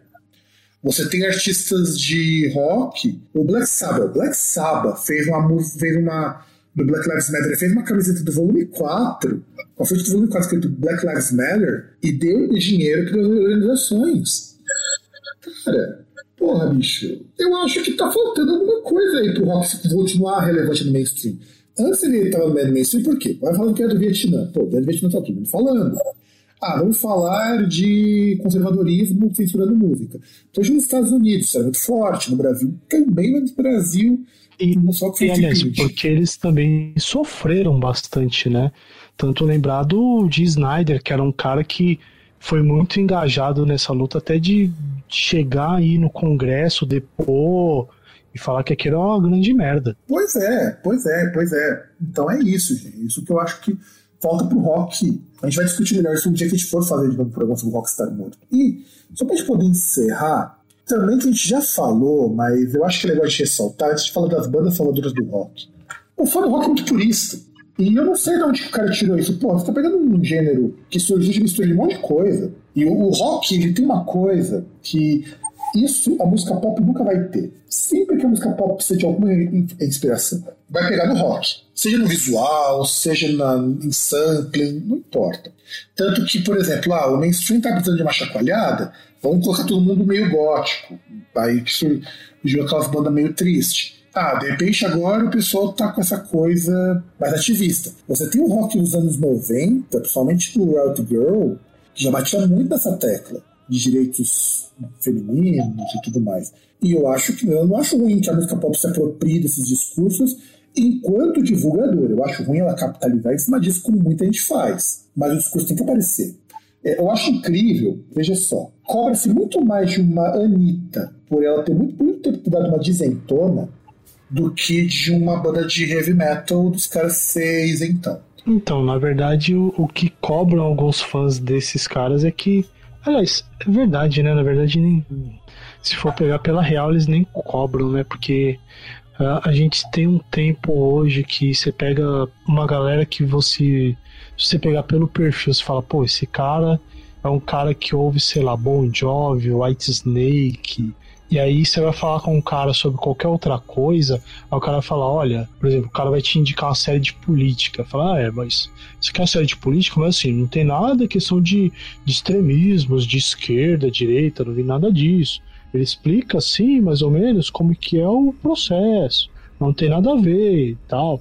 Tipo, é todo um malabarismo pra, pra esconder alguma coisa, né? Pô, o, o lobo que fica lá toda hora, fica no máximo ali, é tentando manter ali a máscara de cordeiro enquanto vai tentando falar e convencer as ovelhinhas lá que, que não é o que é, né? É, bem por aí. Tanto que a gente tem a polêmica recente do Steel Fest. Eu vou, eu provavelmente quero fazer muito programa sobre essas coisas de banda e posicionamento. Eu quero muito fazer, não para agora, porque a gente tem muita pauta mais importante para frente para falar. Mas, tipo assim, o Sodom, dois dias depois daquele pronunciamento merda, eles cancelaram a participação do Steel Fest porque o Steel Fest eu preciso pesquisar melhor. Mas, pelo que eu andei vendo por cima, é um festival que sempre teve banda de gente que dá ideia errada. Mas, tipo assim, uma coisa ter uma ou duas bandas no festival desses. O que não é aceitável, mas é compreensível. Veja, compreensível não quer dizer que seja aceitável. Então, você deixar passar, porque uma duas bandas não faz De repente você pega um cast em que você tem umas 10 bandas nessa pegada e outras são meio suspeitas disso, porque você vai ter de tudo. Gente que tá socialista, gente que tem gravadora de nazi, gente que o vocalista foi preso por pedofilia e continuou na banda. Então, eu, eu achei estranho todo esse papo, porque assim, é um, é um festival que eu não faço ideia mas pelo que eu entendi, vendo até um posicionamento de uma outra banda que o pronunciamento em si, a nota, foi quase que a mesma coisa do Sodom, só que os caras falaram, cara, nós não vamos participar, que eu acho que esse é, é, a única, é o único detalhe, assim, que, tipo, o cara consegue ser isentão, mas ele consegue ainda assim é, fazer a coisa certa, né? Que é tipo, o cara fala, olha, eu sou. Eu, não, eu sou isentão, mas eu, eu não tô nessa aí. Não é igual os caras, ah, eu sou isentão e eu vou lá porque eu toco pela música, a letra não quer dizer nada. Mas, tipo, pelo que eu entendi, o festival antes da pandemia, quando, entre aspas, negociaram com várias das bandas ele tinha um line-up X, e aí agora, quando tá chegando perto dele ser realizado, parece que, tipo, mudaram o line-up e só tem banda nazista. É, parece, eu... que, parece que o, o Steel agora aí, ele tem uma suástica. Então, eu, eu... Ele tem, tem o SS agora. É, pode ser, pode ser. Inclusive, Só agora. Inclusive o pessoal no Reddit, onde eu vi uns depoimentos muito legais pra gente um dia comentar, teve uma música que comprou o ingresso pro Steel Fest. O pessoal coloca o S do Steel com dois S, acho que a gente já entende por quê. Mas assim, só pra gente poder... É, contextualizar aqui, seria bem rápido antes de falarmos da banda, a questão do Steel Fest, eu vi no pronunciamento do Samael, que agora eu fiquei sabendo que os caras pularam fora. Os caras fecham, isso acontece não só com o Steel Fest, mas com qualquer festival. Pô, fechado com as bandas, você não tem que anunciar o cast de um festival, você tem que fechado com as bandas antes. Então, quando tava falando de negociação, o cara perguntou: ah, vamos oferecer caixa X pra tocar tal, tanto tempo. Você topa? Aí, beleza. Só que ninguém avisou pro pessoal. O Samael foi muito honesto nisso. E o Samael, eu até achei estranho os caras não negarem a ir, porque os caras têm um álbum inteirinho falando sobre a questão de, de negro. Inclusive tem uma chamada Black Domination, que é justamente falando dos negros tomar o lugar que lhes é direito. Então eu acho que o Psy, que é um dos irmãos que é dono da banda, não ficaria muito confortável com isso quando ele tem discos dedicados justamente a temáticas é progressista. For dar uma pesquisada para entender melhor que o Samael isso daí. E o Samael deixou claro, falou, gente, o problema é que quando vai de festival, ninguém fala quais bandas vão ter, porque nem sabe. Só vai saber quando fechar. E eu entendo o lado de algumas bandas de não querer cancelar, mas isso, isso também tem que, ser, tem que ter honestidade para falar isso. Nenhuma vai ter. Primeiro, muita banda precisa de dinheiro. Se os caras falarem, nós vamos tocar porque nós precisamos de dinheiro, não é o dinheiro mais limpo, não é o dinheiro mais lento, mas é honesto. E segundo, e esse sim a gente não pode culpar a banda se enrolar, é que eu não sei como são feitos os contratos para esses eventos. Lembra a gente até comentou isso daí no negócio do Metal Open Air. Eu não sei como são feitos os contratos. A partir do momento que não rola pagamento, porque provavelmente essas bandas eu receber no dia, cancelar é de menos. É uma dor de cabeça, mas ninguém pode te obrigar. Se você não recebeu, você não toca. É, porque em tese o que eles receberiam antes seria a passagem só. Exato. E como nada disso foi emitido, então não há prejuízo para o evento. Eu não sei se existe alguma cláusula que obriga a banda a tocar, mas eu acho que não, porque pro, o Ada cai fora. Mas o Ada caiu fora por outro motivo. O Ada, porque já tocaram no festival com o Graveland e isso pegou mal pra caramba pra eles. Mas a verdade é essa. Aí você tem também o pessoal do Melecash. Parece que eles deram depoimento. A primeira banda, inclusive, que deu depoimento que, que ia cair fora. O Sodom caiu fora. O Samael parece que caiu fora. E mais gente vai começar a cair fora. Então eu acho que eles podem cancelar. pelo que dá para ver. É, o, o que eu acho é que, tipo, a gente chega num ponto que aí é negativo, é que assim, a gente tá num, num tempo que a galera com opiniões escrotas e deploráveis se sente tão à vontade de se expor, não sente nenhum tipo de constrangimento em expor isso, que tem uma galera que tenta muito ser isenta, nem entendo por que isso, e assim, não, a, a galera não, não põe a, a sua opinião contra coisa que é escrota. Eu, eu só queria lembrar que, por muito menos, eu lembro que o Megadeth ele não tocou num festival porque não queria tocar no, me, no mesmo festival que o Hot in Christ. Pois é. Aliás, porque, porque o Dave Mustaine não queria tocar no mesmo festival que o Hot in Christ. Por quê? Porque é contra a religião dele. Então, assim, se. se a, aliás, é, esse é, é, é, o tempo do, do, da banana comendo macaco, né? Porque você chega num ponto que você tem que explicar para as pessoas que a Terra é plana, você tem que falar para a pessoa, sim, fulano, você tem que lavar seu pinto, você tem que falar, não, fulana, você tem que lavar a mão todo dia, não é só agora que você vai pegar no, na, no ônibus ali, você pode ficar doente, você tem que lavar a mão todo dia. Quando você vai lá, é, sabe aquela música do Skylab? Você lava as mãos quando você vai bater uma punheta, antes ou depois e tal, você tem que lavar a mão. É, sabe, você tem que explicar o básico para as pessoas. Não, não, sabe, numa época que assim, você vai, você clica num, num pedaço de plástico e metal ali, você fala com a pessoa que está do outro lado do mundo e você tem que explicar para as pessoas o básico, é, é, é, um, é um negócio absurdo, tá ligado? Tipo, o, é, é normal eu chegar e falar, não, eu não vou tocar com a banda X porque a minha religião aqui o cara desrespeita. Beleza, tá bom. Você acha que isso é importante? Beleza. Agora o cara ele ele fica todo melindrado para falar: não, eu não toco com banda nazista. Pois é, e é assim.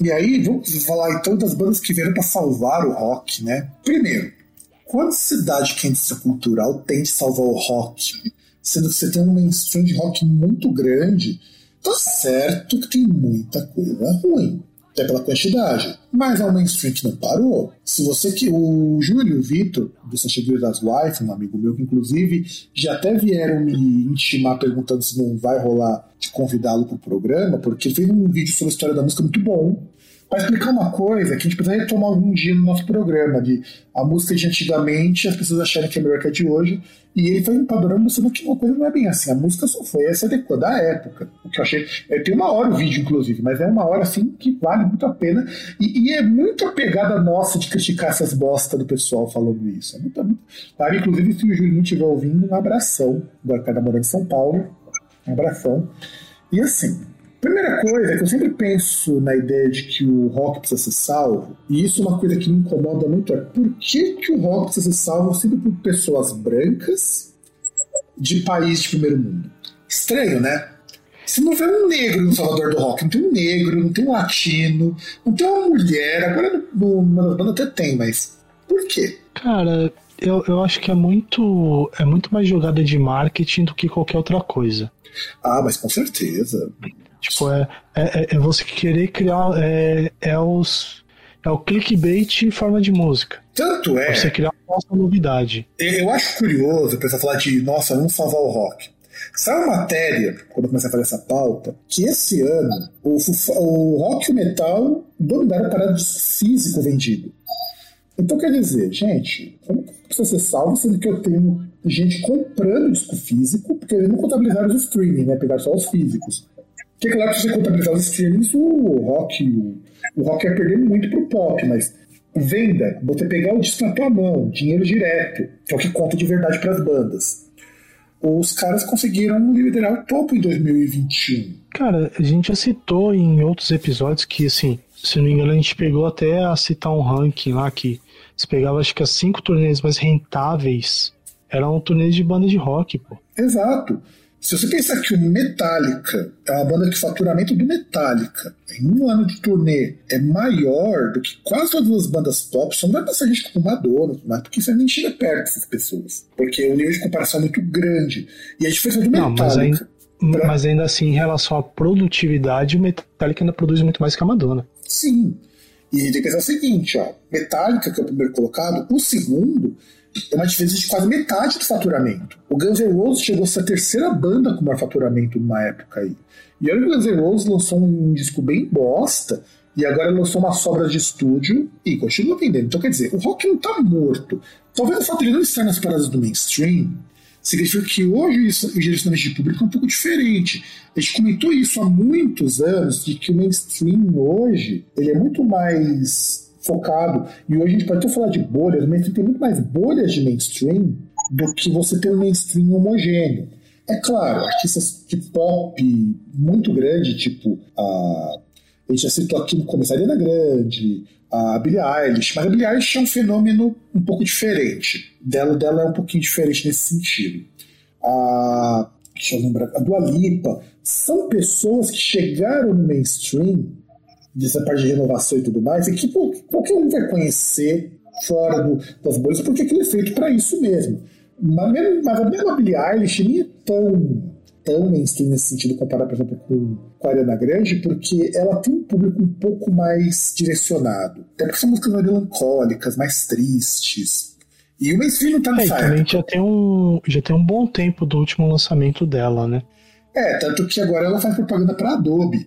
E Billie Eilish é uma artista assim, por mais que eu não seja tão fã de algumas coisas, dos não são ruins, considerando que ela e o irmão dela que fazem as músicas, ela consegue ter uma coisa que eu sentia falta em artista de pop e de rock mesmo. Ela tem atitude. Uma mulher de 19 anos hoje, mas na época ela tinha 17 quando começou, cara, uma moça que de repente doa metade do faturamento dela de uma tour de um show pra mulher que é vítima de violência doméstica, e assim, doou porque achava que isso era o correto, sabe? Eu, eu passei a ter um respeito muito grande por ela enquanto atitude. Tá, não vou me sexualizar porque eu não preciso disso. Tá certo. É, apesar de teve uma galera que depois criticou porque ela apareceu, acho que na capa da Vogue, né? Ah, cara, um mas. um pouco diferente, mas enfim. Mas aparecer na capa da Vogue não é você aparecer, por exemplo, na capa é, de uma na revista. Play... Não, Playboy não, na capa da Sexy, por exemplo. Não, Playboy existe ainda lá fora. Playboy ainda existe. Não, não, não, não, mas Playboy virou muito um virada aí, é, é, ela se tornou muito mais um negócio assim, às vezes de afirmação. Você, tanto você vê menina com pingente do coelhinho ah, e tal, sim. sabe? É, porque apareceram tanto, tantas coisas ali que às vezes até mostrava a mulher de uma forma mais degradante que a Playboy virou meio que um meio que um status. Chegar e falar ah Playboy tá ligado? É a Playboy ela tem um histórico daquela coisa de ela surgir no momento em que sexo era muito mais tabu. Então tem todo um histórico disso. Mas eu, mas eu queria comparar da Billie não é que nem ela apareceu numa capa da Metal Hammer dizendo assim as minas mais gostosas do metal é. então mas aí, então, e também é o seguinte, gente: uma coisa é você expor o seu corpo porque você quer fazer, e não há nada de errado com isso. Outra coisa é você precisar fazer isso, senão ninguém te leva a sério. É, a questão, eu acho que é a questão de você ter o controle da situação, né? Nisso ela me lembra muito, por exemplo, a Cristina Aguilera. Que Cristina Aguilera ela tinha aquela coisa só com pessoa sensual, de, de mulher latina, mas quando ela quis encarnar aquele colocando de de diva cantora, põe um vestidão longo, que não mostra absolutamente nada. E, inclusive, num dos clipes que, ela, que mostra aquele vozeirão todo que ela tem. E ok, sabe? Não, e, e lembrar ainda que Cristina Aguilera, quando começou, você pegar ali do single de in the Bottle, era tipo cantora, cantora teen, né? Com, com roupa de adolescente tal, toda, toda juvenil ali, pura, é. pudica, né? E depois virou é, é, visual porra louca. Sim, mas nada disso suando como aquela coisa de ah, eu tenho que fazer isso para poder me vender. Britney Spears foi um pouco por esse caminho. Ficou uma coisa meio virginal, uma coisa meio Sandy, Sandy Júnior.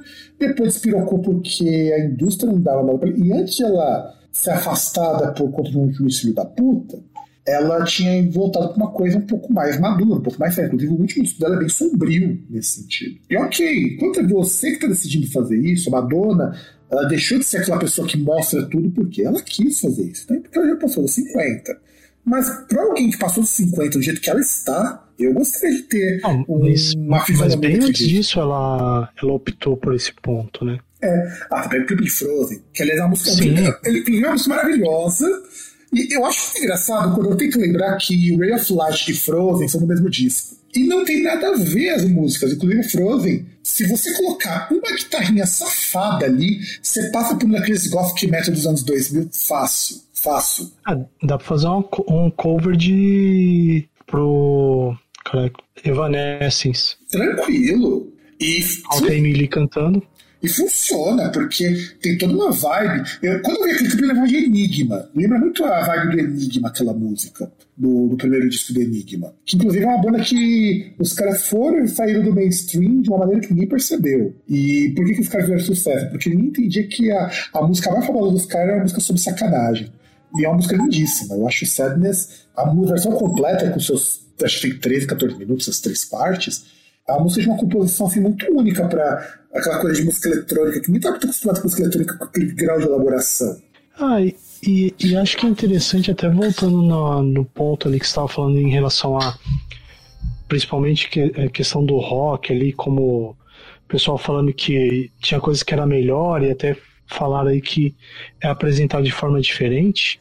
E aí você falando até de músicas assim de que ninguém entende que a música é a música sobre coito sexo se lembrar, por exemplo, coisas como fio de cabelo, ela fala quase da mesma coisa que um funk hoje fala. Sim. Porque ele fala de um fio de cabelo que estava grudado no suor dele com a mina. O que, que é isso? É. E, é. Não é, e não é sutil, cara. A pessoa fala, ah, mas o rock ele pode sutil. Caralho, mano. O Oscar fala de uma música pra música chupar a rola dele. Porra, Motley Crue, pô. Motley Crue, exato. Motley Crue, The Doors. Então, Aí beleza, né? Vamos falar do primeiro grande salvador do rock. Isso aqui vai ser um pouco mais rápido. The Strokes surgiu com a proposta de ser o grande salvador do rock.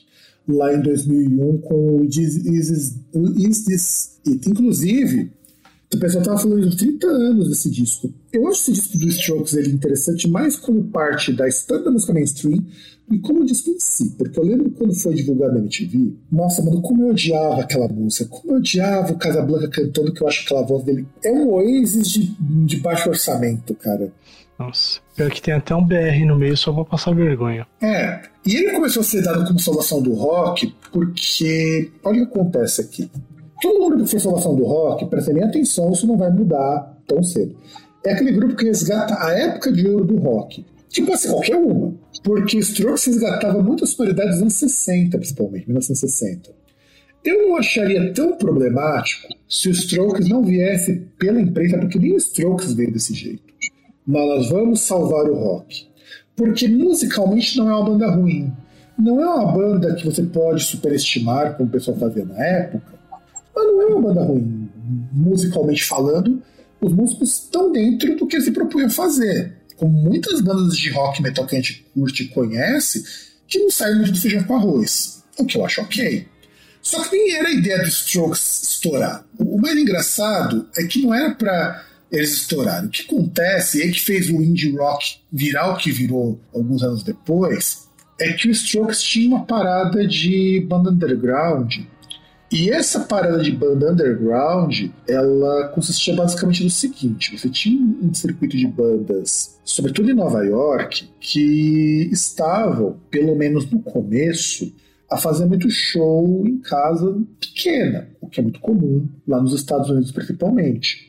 E de repente, esse círculo de bandas do, do underground, do rock, do rock americano, faziam sucesso resgatando a sonoridade dos anos 1970, 1960 e algumas até dos anos 1980. Porque o underground é muito isso. O underground ele se baseia principalmente na ideia de você fazer tributos a bandas mais antigas, o que não é nenhum problema, até porque eu não acho que nenhuma banda precisa reinventar a roda mas quando essas bandas de underground começaram a ter um público maior, que a gente até comentou num programa muitos anos atrás falando que o underground é um mainstream especializado, e de certo modo é, foi quando de repente alguém, uma gravadora olhou pro Strokes tocando num pub e falou: Poxa, eu acho que esses caras dá pra vender. Eu acho que esses caras têm, têm porque os caras têm um público muito grande dentro do mainstream, do, do underground. Por que a gente não começa a puxar isso? Porque existe uma coisa também. Quando o mainstream está sem ideias, eles vão para as bandas de garagem, as bandas underground, as bandas de pub. Por quê? Porque como são bandas que não têm compromisso com o gravador, então eles podem fazer o que eles gostam, podem fazer o que eles querem. E sai muita coisa legal disso, muita coisa boa, mas muita coisa legal. Que, inclusive, é onde o rock mais antigo passou a figurar, no underground. Mas era um underground muito grande. E aqui a gente tem que diferenciar uma coisa. Underground, hoje, é muito menos aquela coisa de quantas pessoas curtem uma banda e mais se ela aparece ou não em veículos de grande divulgação, o que inclui filmes, o que inclui séries, o que inclui a mídia de massa. E aí, quando o Strokes foi chamado para lançar o Is Is It, eles primeiro começaram a tocar em festival, que é uma outra estratégia que começou a acontecer nos anos 2000. Como que de repente uma banda que nem conhecia já aparece na mídia com gente pra caralho curtindo? Porque você tem festival. E aí que festival começa a ter um peso que eu, Fábio, acho que vai aumentar no ano que vem quando é, a Covid estiver sob controle. A gente vai ter muito festival de música que muita gente vai preferir ir porque show vai estar tá caro pra caramba. Porque festival é uma coisa, uma forma barata de se conhecer bandas. Então você pode falar hoje, mas hoje você tem um algoritmo, você pode pegar o Spotify. Mas, cara, pra quem gosta de rock, conhecer banda de baseada assim, porque pegou uma coletânea, pegou um, um, um, festival, é muito melhor. O público é. Resposta de público, até para o público ver, tem aquela coisa da autenticidade que as pessoas esperam do rock. E aí, beleza, foram chamados lá para gravar, depois que eles rodaram os festivais, e lançaram o Is This It? Que teve duas capas essa primeira capa, que é a capa que muita gente conhece, ela foi. Eu não lembro agora, eu pesquisei isso daí, eu não coloquei na pauta. Não lembro se era na, de quem que era a namorada que tinha acabado de sair do banho e o fotógrafo viu aquilo e falou: Poxa, eu acho que isso aqui dá uma foto legal. Aí ela pôs uma luva, fez a posição e nem aparece a pessoa, é só aquilo ali. E deu um bafafá tremendo essa foto. César, olha bem a foto do primeiro foto do Yeezy você acha que tem motivo pro pessoal polemizar em cima dessa foto? Não, porque é uma semi-bunda. É, você não tá vendo nada. E você pode perceber que a moça tá com depilação em dia. Porque não tem nem uns cabelinhos na frente, tem. Depende, porque às vezes ela tem mais, ela tem um corte um pouco mais profundo, né? Tipo, mas ela não tem mais na região ali perto do, do ventre em si, assim, mais para cima. Mas é, é um negócio que não dá pra ver nada.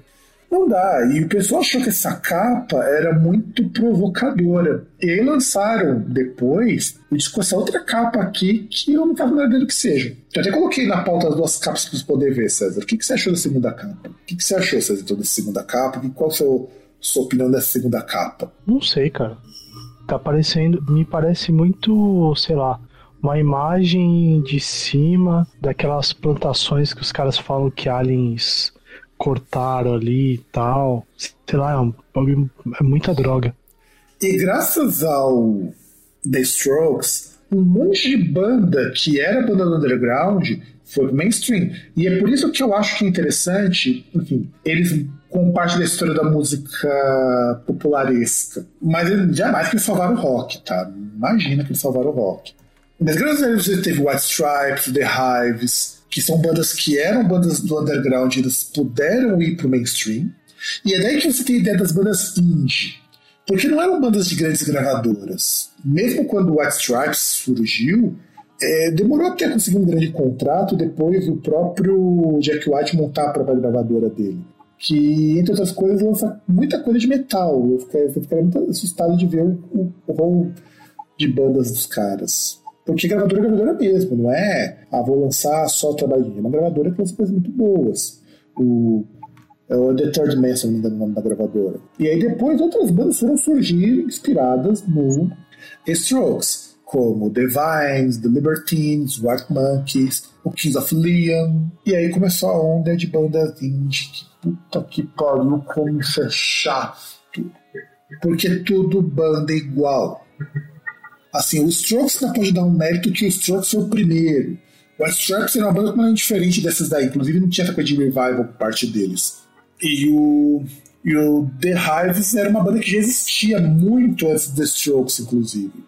Mas o pior é que se você for pegar até no, em bandas assim, na mesma, mesma época, é que eu tô, tô tentando lembrar o nome da outra banda, mas por exemplo, tem até bandas que você, se você colocar na contraposição, fica parecendo muito é, Beatles e Rolling Stones, que no caso o Strokes seria, entre várias aspas, o Rolling Stones, e o Beatles seria essa outra banda. Deixa eu lembrar, caramba, qual que era o nome? O Arctic é? Não, não. Tipo, a outra banda, cara. Puta. Eu vou, eu vou lembrar o nome dela. Porque todas as bandas que eu coloquei aqui são bandas mais conhecidas disso daí. O máximo que eu coloquei foi o Arctic Monkeys, que vai surgir depois. E tem também, quando a gente para pra pensar, sei lá, coisa como Killer Convenience, que é outra banda que ah, deveria nem ter existido. Aliás, eu fui lembrar agora, o The Hives. The Hives tinha umas, uns momentos ali que os caras pareciam muito o, os Beatles naquela época mais, tipo... Não é beatnik, tá ligado? Aquela, Tinha, tipo um estilo. Mais experimentalzão você tá falando, né? Não, não, não, não. Justamente o contrário.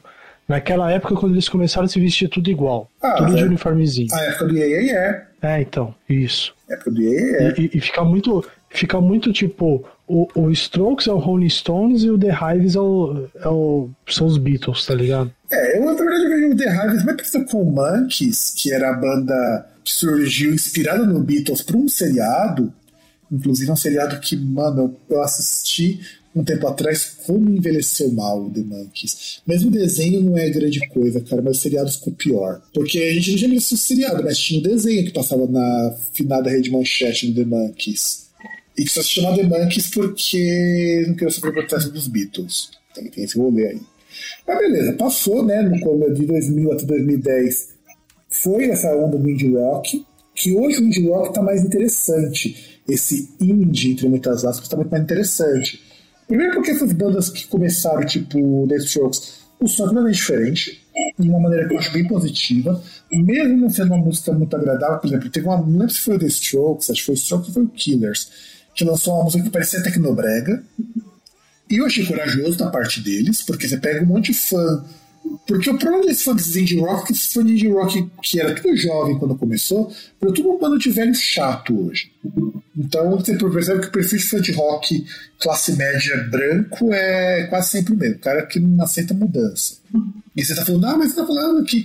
Então quer dizer que só fã de classe média branca faz isso? Sim, é só fã de classe média branca que faz isso. Homem também, tá? Que mulher não liga muito pra esse tipo de coisa no geral. Embora já conheci umas que, pelo amor de Deus, né? Mas enfim. Aí chegamos no Greta Van Fleet, que surgiu como a segunda salvação do rock porque resgatava o som da década de 1970. É, que na, na verdade é o. Eu acho que como subtítulo para essa parte seria é, Se ladrão que rouba ladrão tem 100 anos de perdão, e o plágio que plagia o plagiador? Nossa, isso aí dá até uma na, na cabeça. O plágio, um, plágio, um plágio que é plágio no plagiador. Exato. Não, e assim, o que eu fico muito. O, que, o Greta Van Fleet entra na questão de salvação do rock por quê? Porque a gente está numa onda retrô muito forte de 2010 para frente. Não que você não tivesse uma onda retrô lá com os Strokes, mas não era uma coisa de retrô, a gente ficou muito coisa do revival, né? Que é coisa que o underground faz. Poxa, tem banda que toca igual o Led Zeppelin até hoje no meio underground, que é ok. Mas de repente as pessoas começaram a ver o Greta Van Fleet e aí o Greta Van Fleet entra num aspecto que faltava para o The Strokes e para outras bandas. São músicos com uma formação musical muito forte. Por exemplo, o baterista dos caras é formado em jazz, cara. A formação do cara ele tinha bandas de jazz antes do Greta Van Fleet. A formação musical dos caras é assustadora quando você conhece. Tem gente ali que tocava world music. É, mas é meio complicado você ter tudo isso para fazer um, um Led Zeppelin emulator, né? Então, eu acho complicado porque o que eu acho que falta no Greta Van Fleet, e esse é um ponto que eles têm negativo que o Strokes não tem. O Strokes a gente pode comparar ele com sendo é, o Rolling Stones dessa geração, o que não está muito longe de fato, mas é uma banda que se você escutar a, uma das músicas, você reconhece que são eles. E, e, eu acho assim que mais importante, por mais que você revire em toda a discografia do Rolling Stones, você não vai achar uma música igual do Strokes. Exato, exato. Agora, o, o Greta Van Fleet, ele tem esse problema. O primeiro disco foi comparado com Led Zeppelin, e com razão. A gente até comentou isso daí em bandas superestimadas, há muito tempo atrás, falando sobre o Greta Van Fleet. E o que me deixa muito triste é que se você escuta isso musicalmente, do ponto de instrumental, a música dos caras é bem complexa até para uma música mainstream. Não é uma música fácil que eles colocam ali. Principalmente o baterista dos caras é muito bom, mas o guitarrista também é muito bom. O vocalista, ele mesmo imitando muito o Robert Plant, ele tem uma voz que é melhor que a do Robert Plant. Então, mas por exemplo, o baterista era muito bom, John Bonham. O você pega a música era complexa ali, principalmente nas guitarras, Jimmy Page. Mas o Jimmy Page ele não é o, o melhor guitarrista o, o, voca, o vocalista, ele é um Robert Plant melhorado. Muito melhorado, né? Inclusive se ele é, for... mas, mas, é o Robert Plant, cara. Esse é o problema. O, o Greta Van Fleet não tem personalidade nenhuma. Então, que é aí que eu ia chegar. O segundo disco, que tem muito mais inspiração em bandas como The Who, como Queen, eles mesmos colocaram ali, quando deram entrevista sobre o disco. Quando você escuta as músicas com calma, você nota que aquilo ali parece demais com as referências. É meio foda isso. O que eu senti que era problema no primeiro disco, eu também senti no segundo. Inclusive, o segundo disco me fez ver que o primeiro disco nem é tão ruim assim. Porque o segundo disco a apelar para uma coisa que eu acho uma coisa ridícula. Excesso de balada. Mas eu acho assim que a gente fala, principalmente nos indicas, que a, a, produção musical ela não é tão mais cara, tão impeditiva como era no passado. Então, assim, para você fazer um disco ruim, você tem que querer fazer ruim. Sim. Em qualidade musical, qualidade de gravação. Não, então, então assim. Em termos de qualidade é... de produção, eles produzem muito bem é que falta criatividade na música deles. Sim, é, é, é sim, é, não tem. Tipo, é, é, o cover mais caro do mundo. É a banda tributo mais cara do mundo. Basicamente, o Greta Van Fleet é isso. O que eu acho uma pena, porque enquanto o Strokes é original e os músicos nem são tão bons assim, o Greta Van Fleet, os músicos são excepcionais. Nossa, os músicos são pica mesmo. Pra aquilo, cara. O, o, o Greta Van Fleet, a última coisa que eu vou falar deles, ele é a banda dos Super Gêmeos. Que eles vão assim vão falar: Ah, o que a gente vai imitar agora? A gente vai imitar X. É. E imita. Por isso que eu gosto, é isso. Por isso eu gosto muito da, da entrevista do, do Steven Wilson, quando ele fala que se o Greta Van Fleet é a salvação do rock, o rock morreu. E ele tá certo, cara. Ele tá certíssimo. Porque não tem nada de novo ali. Nem a roupa dos caras é nova. Não que eu seja contra a banda Revival. Mas seja honesto dizendo, ó, nós somos uma banda Revival, nós somos uma banda que se inspira nessa banda X. O tipo de aceitação seria muito maior, porque de repente os caras do Great Fleet falam, não, nós somos originais, não gostamos de ser comparados. Então faz uma música diferente, mostra todo esse conhecimento de música que eu sei que vocês têm e que é perceptível nas músicas. O problema não é que as músicas são ruins, o problema é que as músicas não têm criatividade nenhuma. Cara, parece aquele, aquele jovem que fala que se veste de um estilo para expressar sua individualidade, se veste igual todo mundo. É, exato, exato. É o que eu sinto no Greta Van Fleet. Porque no caso deles eu acho uma pena. É uma banda que tinha condições de ser uma puta de uma banda, assim. E é curioso porque é uma banda pesada no primeiro disco, eu acho que se quiser se manter no mainstream, lançar um disco com um monte de balada, porque as baladas são muito ruins, cara. As baladas são afetadaças. Cara, eu acho que se eu quisesse, tivesse toda essa vontade de ouvir Led Zeppelin, eu ouviria Led Zeppelin, não ouviria Greta Van Fleet. É, sinceramente. Eu, é o que eu coloco, eu falo, e eu acho uma pena. Não é uma banda ruim. Aliás, está muito longe de ser uma banda ruim. E é o que acontece também agora na nossa terceira banda que deram como salvador do rock, que foi o que me incentivou a escrever essa pauta, porque foi uma matéria no El País falando que eles são a renascença do rock. Sandro, você leu a matéria que eu coloquei na pauta? Não. Devia ler, Felpu. Se eu tivesse, se eu tivesse lido, eu tinha rasgado a pauta. Por mais que seja impossível, porque ela está em formato eletrônico. Eu teria impresso essa merda para rasgar. Cara, eu, eu, coloco os links de referência que é pra serem lidos, César. Ah, pelo amor de Deus. Cara, você me obrigou a, ó, você me obrigou a ouvir Greta Van Fleet e Maneskin. Você ainda quer que eu leia sobre Maneskin, cara? Com você, certeza. Você tá de brincadeira. Com certeza. Tá de brincadeira. Para poder gravar esse programa, nós, nós temos responsabilidade, César. Tá, tá de brincation with me, cara. Porque assim, eu fui ver, porque eu fiquei muito puto quando eu li essa matéria. Eu falei, mas como assim, cara? Renascença do rock. A matéria, sim, ela é deplorável. Vou deixar claro para vocês. Porque, entre outras coisas, a moça que é do fã-clube do Maneskin fala não, os caras são rock, não sei o quê, que não pega no pé por conta da Wanna Be Your Slave ser uma música mais dançante e que não corresponde à maior parte do disco, beleza. Mas eu entendo por que eles vão ser a salvação do rock, sendo que assim, o pessoal coloca aqui, nossa, como os caras são antenados, o vocalista lá, ele beija o outro mano no palco. Eu falei, bicho, o, o Roesme do TAC já fazia isso muito antes de ser moda. E essa coisa de homem se beijando no palco não é uma coisa nova nem no pop. Então, veja a verdade. eu queria entender o que, que um cara beijando outro no palco tem a ver com a música. Só, só pra começar. Não, é questão, tipo, é questão eu, da atitude. Eu, acho que, em primeiro lugar, a, a, Madonna já superou isso aí há muito tempo. Já. Não, não foi só Madonna. O próprio metal tem isso. E ninguém acha que é super novidade. Eu entendo aquela coisa, ah, vamos quebrar um tabu, vamos mostrar que homem pode ser diferente e tal, beleza, mas por exemplo, você olha o visual dos caras. É muito cara do New York Dolls, só que com muito menos maquiagem.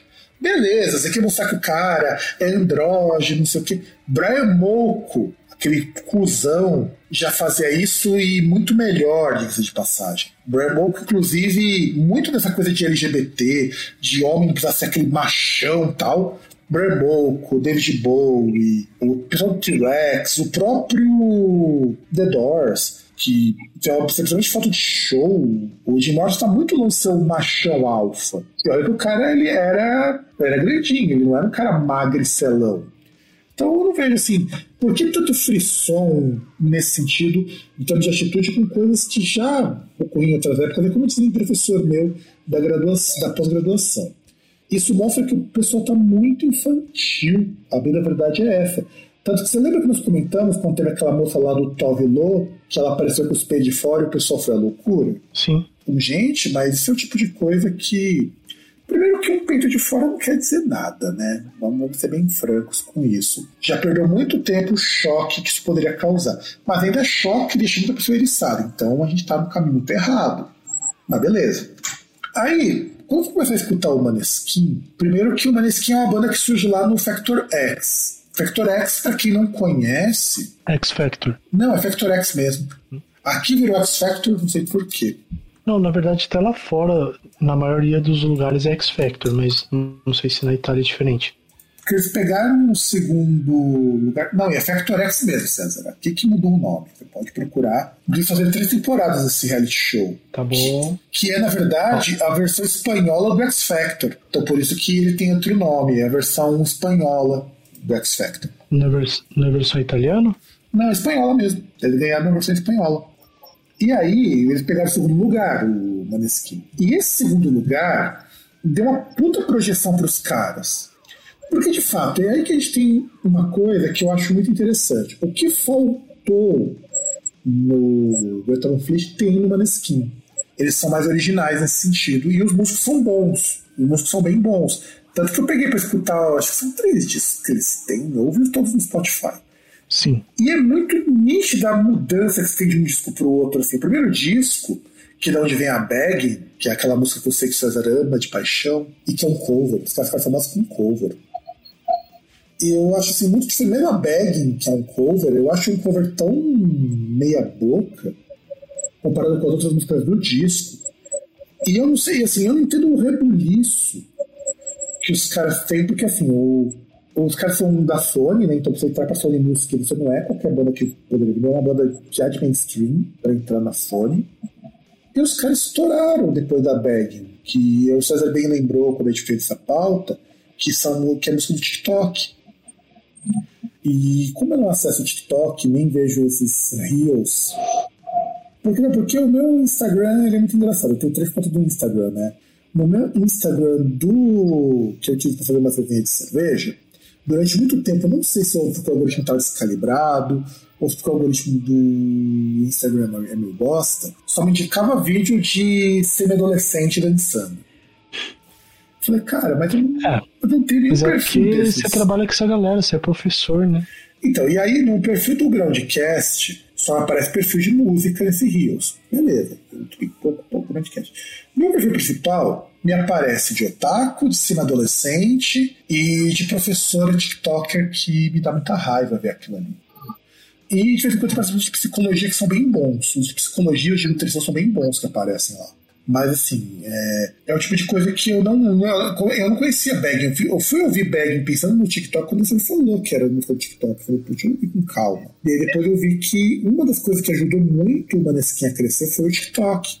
O que é importante. Uma banda que já percebeu o quanto essas redes sociais ajudam. E aí você vai com uma renascença do rock, não sei o quê, porque de repente o pessoal começa a escutar rock. E aí que entra uma coisa que eu acho incrível.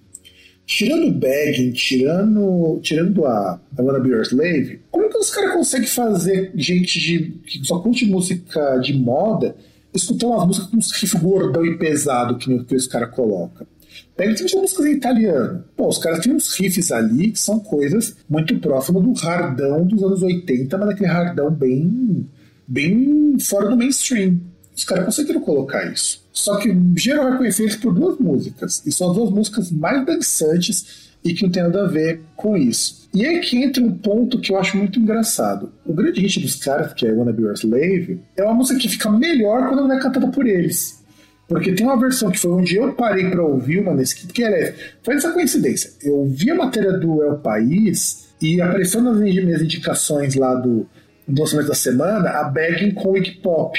Falei, cara, não é que com o Iggy Pop a música fica interessante, ela funciona? Não, I Wanna Be Your Slave. Então, I Wanna Be Your Slave com o Iggy Pop funciona e funciona bem. Então, aí eu comecei a perceber assim, poxa, mas por que o pessoal fala Maneskin em Salvação do Rock? Sendo que eles também não trazem nada de excepcional. São músicas muito bons, são músicas muito pesadas até de paz para o mainstream. E você, César, que teve que ouvir para gravar esse programa e não deu as notas, o que, que você tem a dizer sobre o Maneskin? Cara, então, eu ouvindo, assim, para mim é um tipo de música que eu não gosto, mas para mim tá ok. Entre os três aí é o melhor dos que a gente citou, assim, de longe.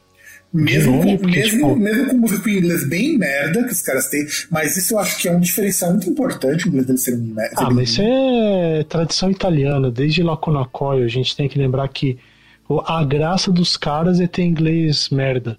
Ah, mas Quando o inglês fica bom, a banda hum, fica ruim. Mas o Leone no Rhapsody nunca teve inglês tão marcado assim. Mas, mas também o Leone não era um cara que, digamos assim, estava alinhadíssimo com a cena local lá da Itália. Mas prossiga. Então, mas, assim, é. Como foi dito, ele tem aquilo que ele supera os seus antecessores, né? Que tem músicos bons e tem personalidade. Então nisso não tenho que comparar com Strokes nem Greta Van Fleet. E sei lá, cara, eu acho que até no total aí, eu acho que meio que virou muito questão de música como outros produtos, outras coisas, mexer com nostalgia. Ficou muito um negócio de. Por isso que essas bandas, por isso que ficam com essa apelação de ah, salvação do rock, ah, não sei o que, que é uma forma de você gerar repercussão para um negócio que está aparecendo ali, que está surgindo naquele momento. E olha que em si até o, o Maneskin ele não é novo assim, porque o primeiro disco é de 2017. É que o TikTok trouxe esse, esse boom para eles, né? E uma porrada de vídeo aí, uma porrada de coisa lá, a galera aparecendo ali com aquele trecho, com um trecho só. E olha que a música em si ela é bem melhor do que aquele trecho isolado. Pior que é verdade, cara. Agora que você falou, a música inteira é muito melhor. Inclusive é a melhor música do disco que os caras têm lá. Até também de produção, porque primeiro disco do Maneskin, eu não sei o que, que rolou com a Sony, mas, mano, que produção ruim daquele disco. Nossa, cara, o disco ele é muito cagado em termos de produção. Não que o último, eu acho que a produção é boa. Porque tem um detalhe de produção que eu notei enquanto estava ouvindo que me incomodava.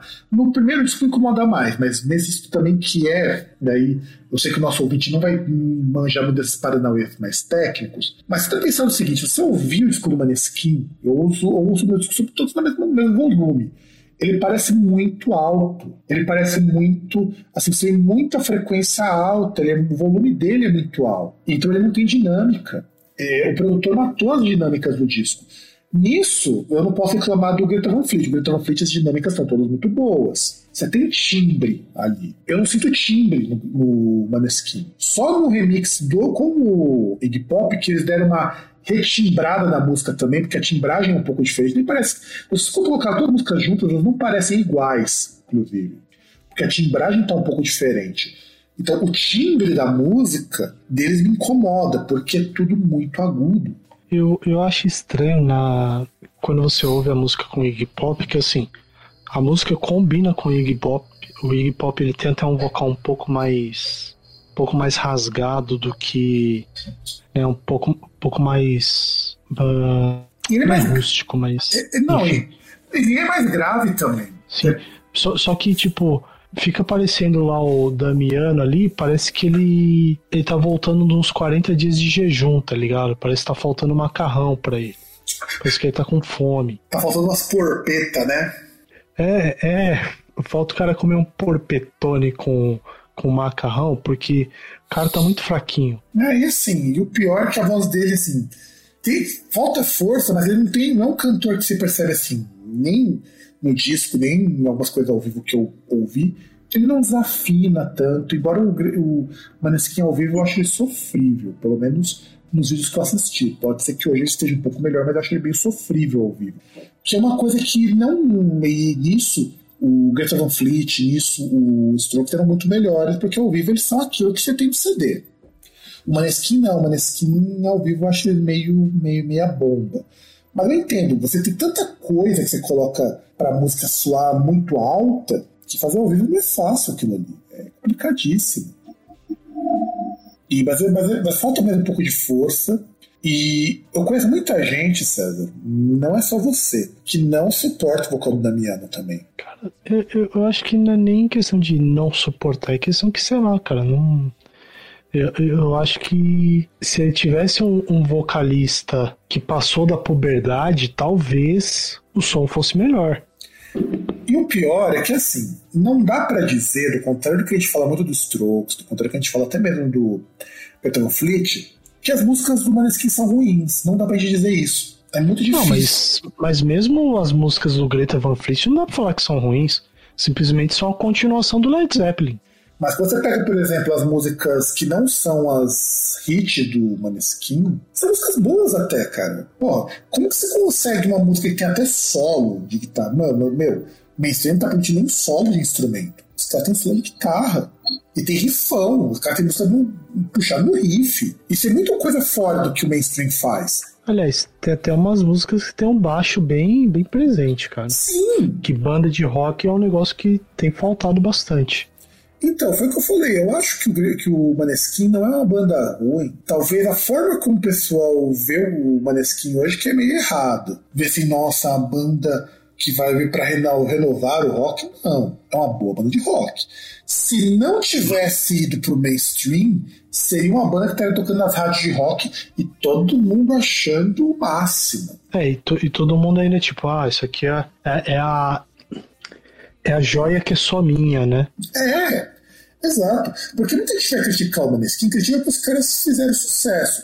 Mas se eles não tivessem feito sucesso com a Bag e não tivesse contrato com a Sony, estaria tocando numa rádio beijo. E o, pessoal, toca. e o pessoal tá ia achar uma maravilha. Falou, puxa, isso que é banda, isso que é rock, isso que é som. Você tá falando é, isso. Que por causa do TikTok, não duvida nada deve escalar, mas Credo, Maneskin é banda de girl. É, sendo que tá muito fora de tudo bem que o pessoal do Maneskin, isso que é, é aí que entra o que falta no rock. É um pessoal que tem muito essa pegada de tentar conversar sobre diversidade, a questão do próprio Damiano tentar se mostrar como uma pessoa andrógena, que não nada novo. A gente sabe que David Bowie fazia isso muito melhor. E, e eles são mais novos também, né? São mais novos, o que ajuda.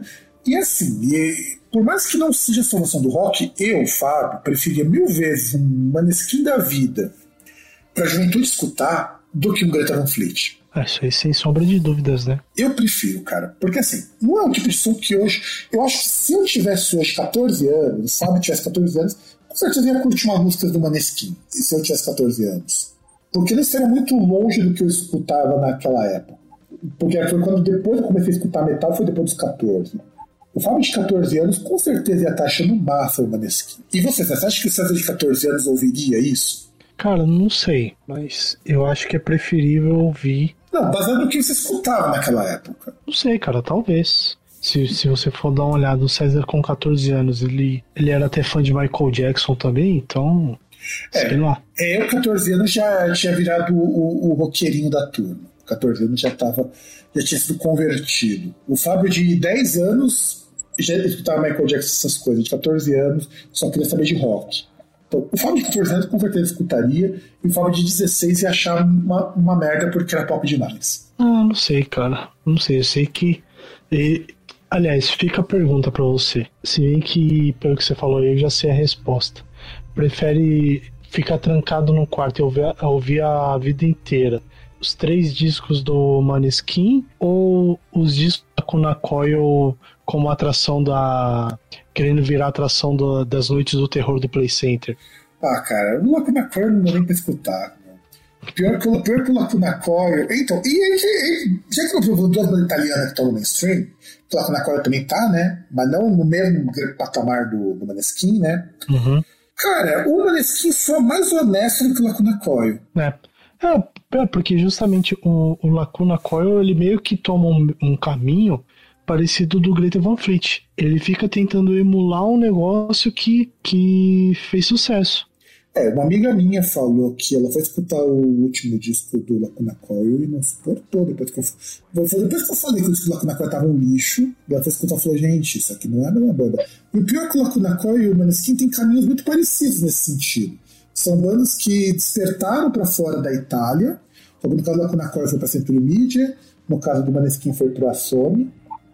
E, inclusive, porque o Lacuna Coil tem muitos sucesso no Ozfest não sou contra bandas mudarem de som. Eu acho legal banda que consegue fazer isso bem, inclusive. O problema é que você sente que aquilo não combina com o Lacuna. Cara, é, é, é, que eu acho que depende de muitas coisas. Primeiro, depende qual é o motivo, é, depende o que, que você está mudando tem essa questão, depende se é algo que combina com aquilo que. Porque é questão de potencialidade, né? É, é. Não dá, não dá para você querer pegar uma Ferrari para puxar. para você. Tipo, você vai chegar lá na. Na plantação de cana e vai puxar lá um, aqueles, aquele, aquelas uh, carreta de, cheia de cana com a Ferrari. Não dá, cara. Não é para isso, não serve para isso. Não, e assim, eu pego, por exemplo, de bandas que já mudaram de som, que é outra coisa que a gente tem que algum dia analisar. Eu pego o Creator quando lançaram o Endorama. Eu sou ruim, cara, quando hoje. Na época, quando eu escutei do primeira vez Endorama, eu falei, puta, que merda, cara. Mas hoje você percebe, puxa, é um disco que combina com o que eles estavam naquela época. Mesmo muita gente falando, ah, isso aqui não é disco do Creator, mas os caras fizeram direitinho em Endorama. Não era um disco para fãs de thrash metal. Mas é um disco legal. Como disco ele é legal. O que eu não sinto no Lacuna Coil. Lacuna Coil nem como disco ele é legal. Porque não tem a identidade dele. Mesmo discos tipo Karma Code, que eu acho os discos muito ruins, tem muito mais cara do Lacuna Coil do que os dois últimos. Principalmente o Dark Adrenaline, que eu acho um disco horroroso.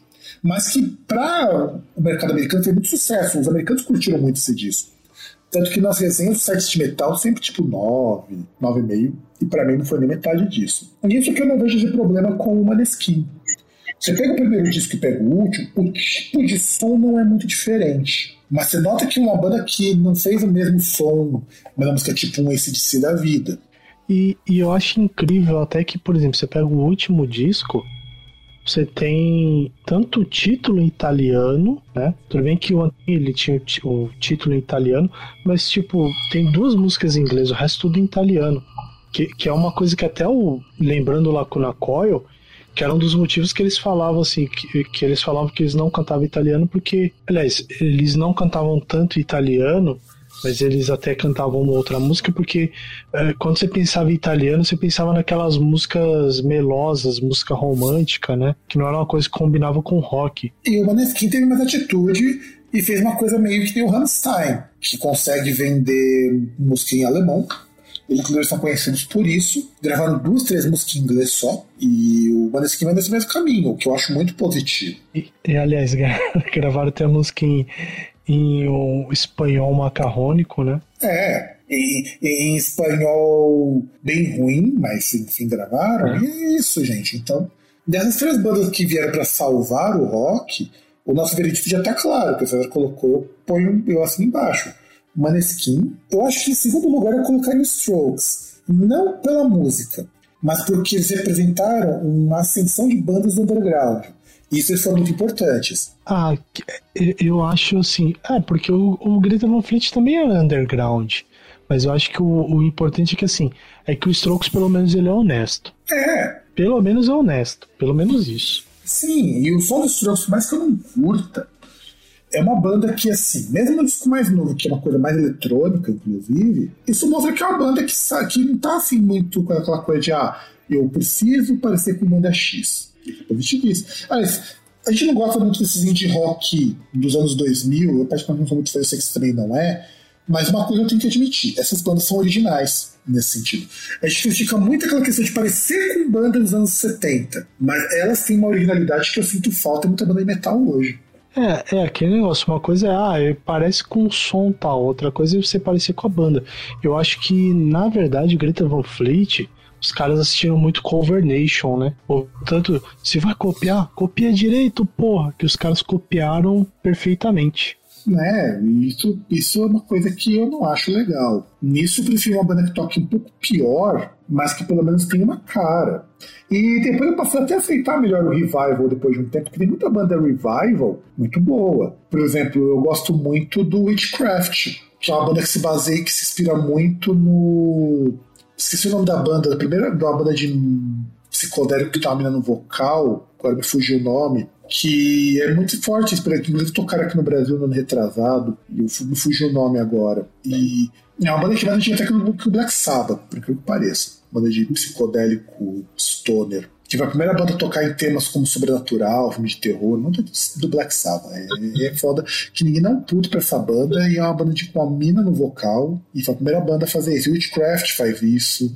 Um monte de banda de stoner com mina faz isso. E são coisas originais. Então, por mais que eu não goste, eu prefiro uma banda que pareça com uma época e não pareça com um grupo em especial. Eu particularmente prefiro. Porque emular um estilo é difícil, viu, gente? Emular uma banda é fácil. Um estilo de uma determinada época é muito difícil. Por exemplo, como que eu faço rock dos anos 60 soando como rock dos anos 60 feito hoje? Tem banda que faz isso e faz muito bem.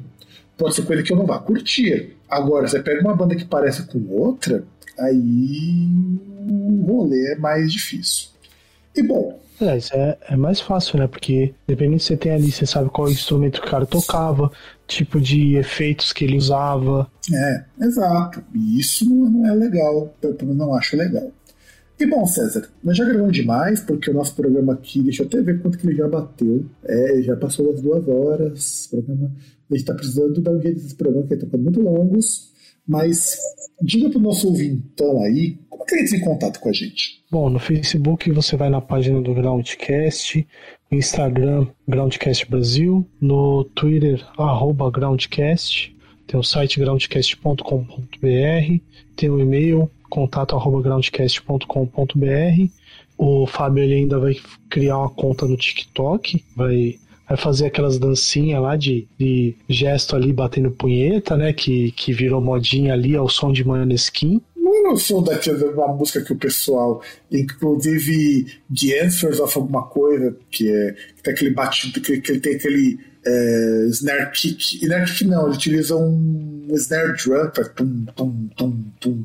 É, isso aí. Mas eu não lembro qual que é a música, por isso que eu falei do Maneskin. Eu descobri, eu descobri, na verdade, ontem que quem que faz essa música. Eu esqueci o nome do artista. Que, que na verdade tem três grandes sons, né? Que um é a Dua Lipa, tem uma música dela ali que repete a exaustão. Um é o Maneskin, que é naquela parte de Begging que eu nem ouvi na música original mesmo, que é na na na na na. E, e tem essa, essa música aí também que fica lá, tan tan tan tan tan tan tan tan tan tan tan tan tan depois que eu também não sei. Depois vem aquele bumbão estouradaço. Tum, tum, Sim. tum, tum. E é isso, gente. E nos vemos no próximo programa, se não atrasar, e pode ter certeza que irá atrasar. Um grande abraço para todo mundo e tchau!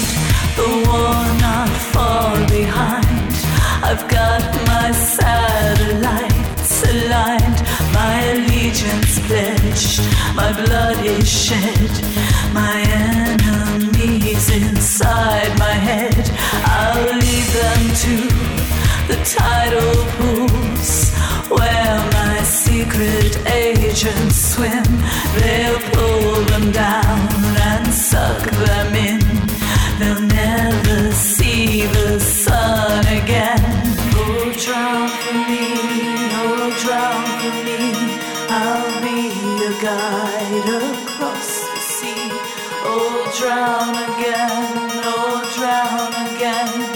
You'll be my gift to La Serene. La Serene. The serpents come,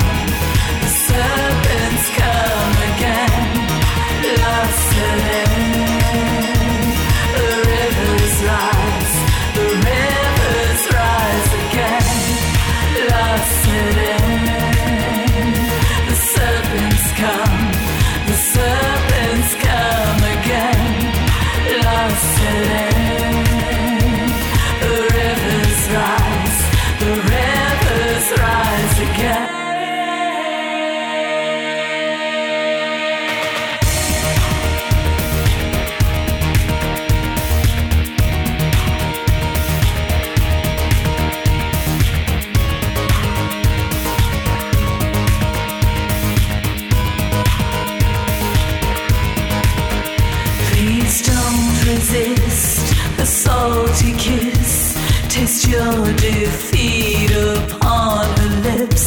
The sea is wide and land is far. Now face the dark behind your stars. Don't be afraid. We are the light. You see us burning in the night. And however you may try